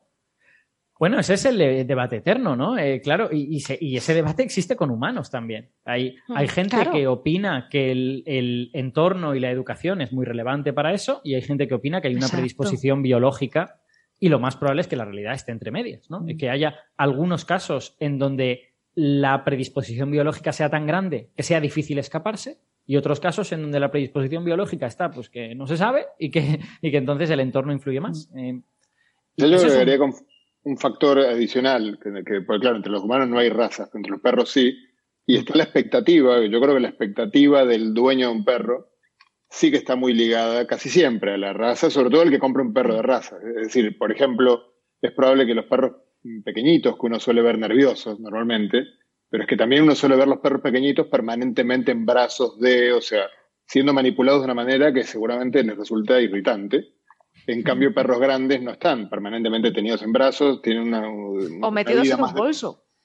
claro, una vida más de perro, digamos, eh, más respetuosa con su condición, con su perrunidad, que el perro pequeño, por ejemplo. Entonces, no, sería sorprendente que, su, que ese nerviosismo, que probablemente uno sí que nota, eh, digamos, obviamente sin hacer un estudio mm, en condiciones controladas, pero uno de alguna manera concluye por lo que uno ha visto en la vida, quizás sea cierto, pero más debido a que los perros pequeños son tratados de una manera que no es compatible con su condición perruna, digamos. Están eh, empujados hacia un límite. Y, otros perros, los perros, por ejemplo, de, defensa. O sea, un perro de defensa uno está esperando que te defienda, entonces lo llevas a entrenar, lo, o sea, terminan no sorprendentemente luego siendo, eh, eh, agresivo o respondiendo mucho más que otros perros. Entonces, es muy complicado, creo yo, sacar ese factor que es la expectativa que el perro, normalmente cuando uno tiene un estereotipo, muy difundido, los seres humanos se comportan de acuerdo a ese estereotipo y lo, contagian al perro. Pues me parece, me parece un comentario muy relevante porque además el artículo dice cosas en este sentido. El, y, yo creo que ahí has, dicho una cosa que no, sé si la llamaría controvertida, pero has dicho los perros tienen razas, los humanos no. Eh, yo eh, es que quizá las quiero decir, llamamos raza a cuando está muy claro cuál es el linaje de un perro y en el momento en que no está claro nos olvidamos completamente y decimos, no, este es mestizo, este no tiene raza, cuando en realidad puede ser 50% una raza y 50% de otra. Y nos, y nos olvidamos en ese sentido. Así que quizá habría que decir que los perros tampoco tienen tanta raza, ¿no? Porque al fin y al cabo un chihuahua puede reproducirse con un gran danés. a lo mejor con alguna dificultad física, pero, pero puede. Yo más que raza, fíjate, lo que lo llamaría son clasificaciones estéticas, porque las razas de perros que llevan existiendo 150 años.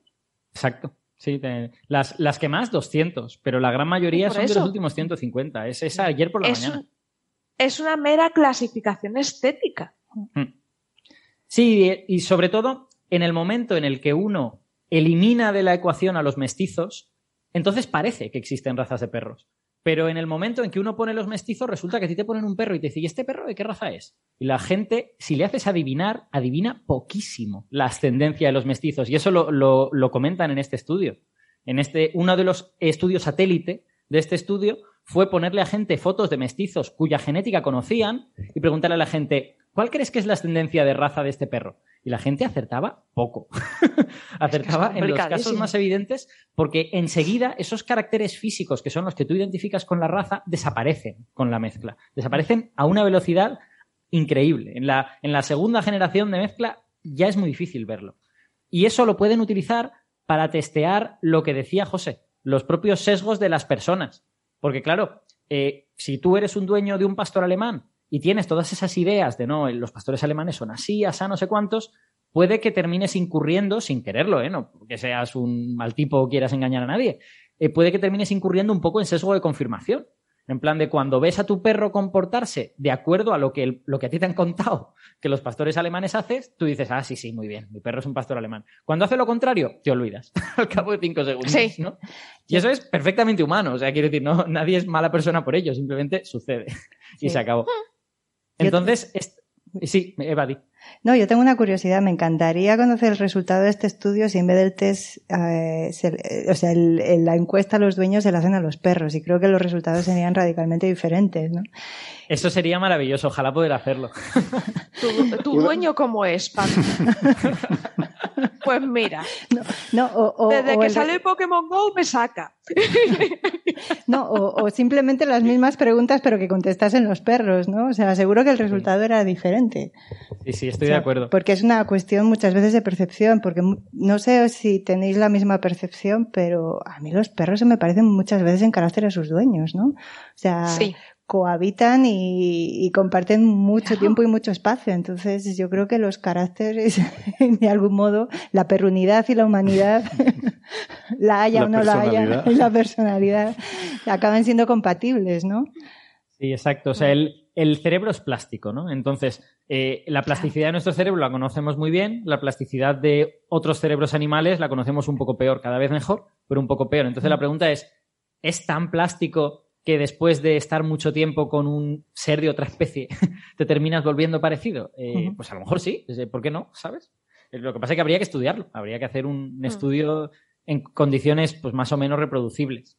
Y en, en, esta, en esta dirección de lo de los mestizos y lo que decíais, han hecho unas cuantas pruebas, aparte de esta que os he dicho de si reconocen la ascendencia o no, han hecho una prueba muy interesante de en mestizos que tienen una ascendencia clara, que tiene a lo mejor un 40% de no sé qué raza, si de verdad las razas tienen una personalidad eh, asociada, pues ese mestizo debería ser, debería estar sesgado en esa dirección. Pero sin embargo, si el perro no se parece a esa raza en la que tiene el 40%, el humano ya no le va a asignar las características de esa raza. El humano es un poco más objetivo en ese sentido al observarlo.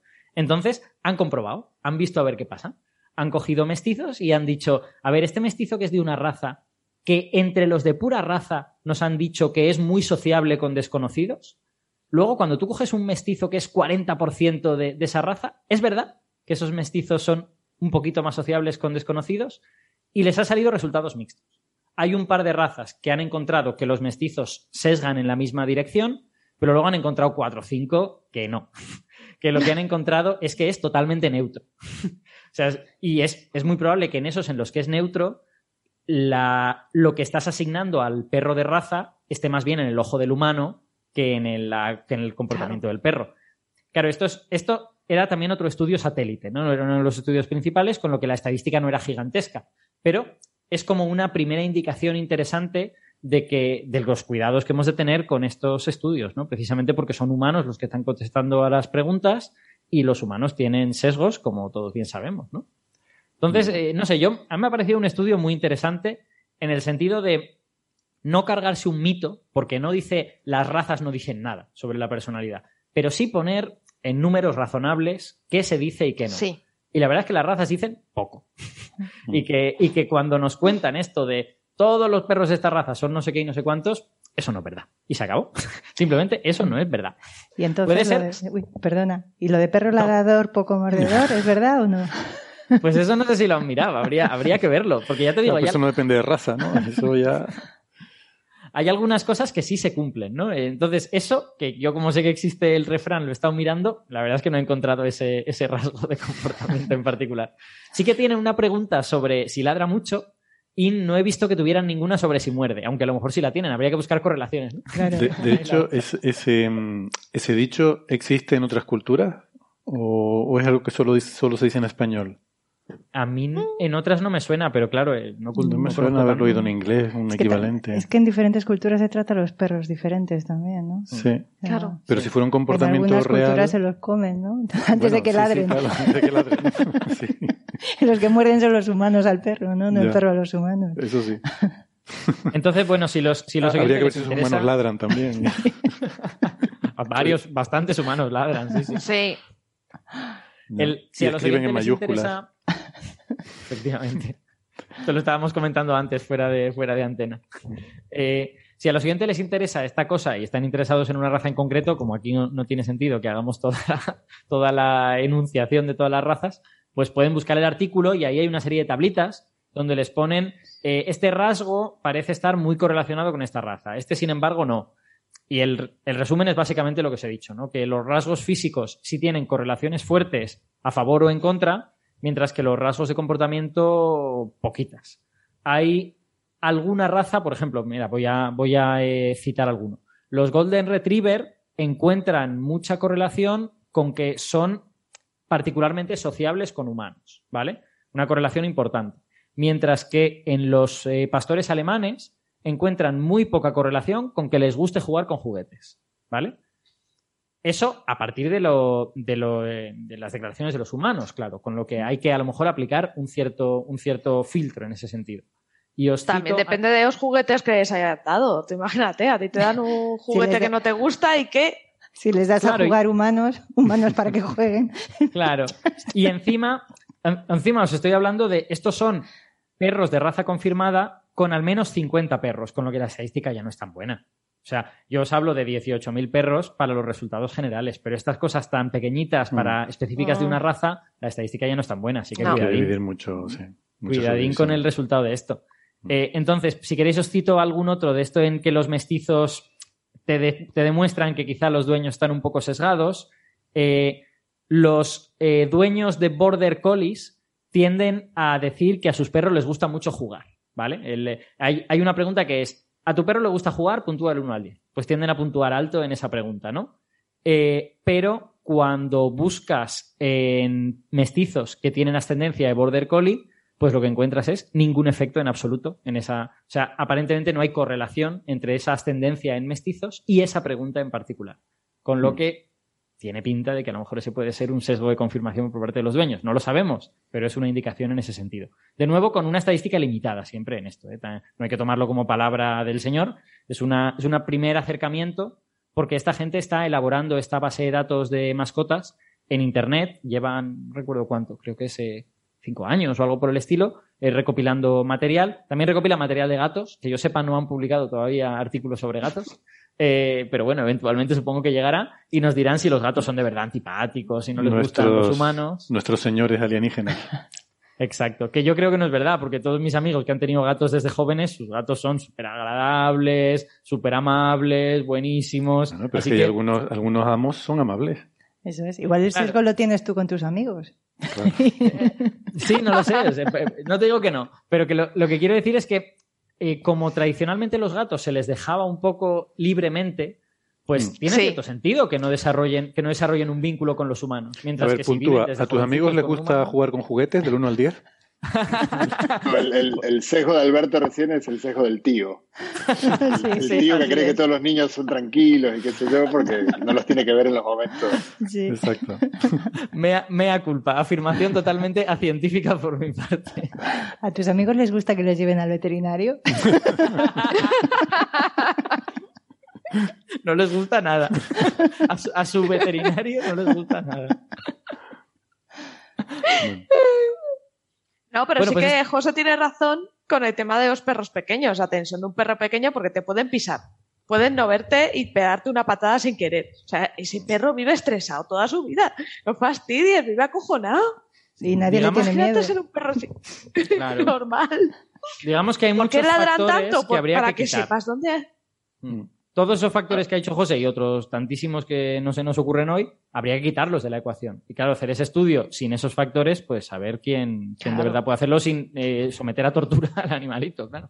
Además, si el, perro pequeño se reconoce como perro y reconoce a otro perro como un par, eh, eh, tiene que estar acomplejado, tiene que tener problemas. Ostras, claro. es que un perro pequeño que ve un mastín dice, ya, entre los seres humanos ocurre cuando que hay algunos cuantos pequeños que han invadido Europa y han hecho desastres porque no pueden soportar su estatura. Imagínate un perro pequeñito. O sea, imagínate un, un, agua al lado de un gran danés, ¿no? Mm. Eso es una referencia a Napoleón, quizás. O a Hitler. No, no sé, no, sospecho que a Hitler. ¿Por Ha habido unos cuantos, ¿eh? No se te ocurre algo más, reciente. Ah, bueno, vale, vale. más cercano ah, también. vale, vale, vale. Sí sí. sí, hay una correlación bastante grande. Habría que escribir un paper sobre eso. Tamaño y mala leche, sí, en humanos, sí. Yo creo que lo habría que ahí. Yo digo que sí. yo, yo, digo que si ese paper se escribiera, descubriríamos que tampoco lo hay. bueno. Muy bien, pues nada, si no hay nada más que comentar sobre los perretes, vamos a ir despidiendo ya aquí el programa de hoy. Ha sido un placer, muchas gracias Eva por venir. Gracias a eh, vosotros. genial, todavía no, ya he perdido la costumbre de estar aquí acompañado y, la verdad es que es genial. Gracias Sara, Alberto, Francis, José, eh, un placer. a Gastón por pasar a saludar y, a Iván. Eh, nos volvemos a ver la semana que viene. Hasta la próxima. chao. chao. chao. chao.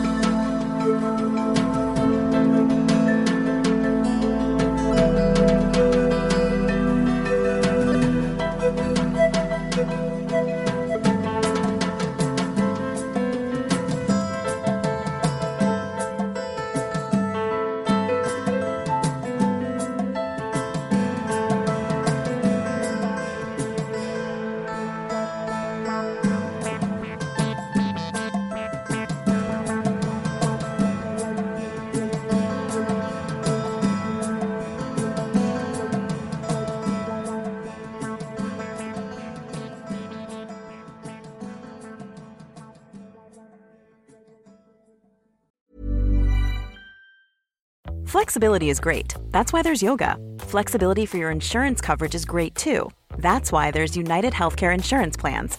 Underwritten by Golden Rule Insurance Company, United Healthcare Insurance Plans offer flexible, budget friendly coverage for medical, vision, dental, and more. One of these plans may be right for you if you're, say, between jobs, coming off your parents' plan, turning a side hustle into a full hustle, or even missed open enrollment. Want more flexibility? Find out more about United Healthcare Insurance Plans at uh1.com.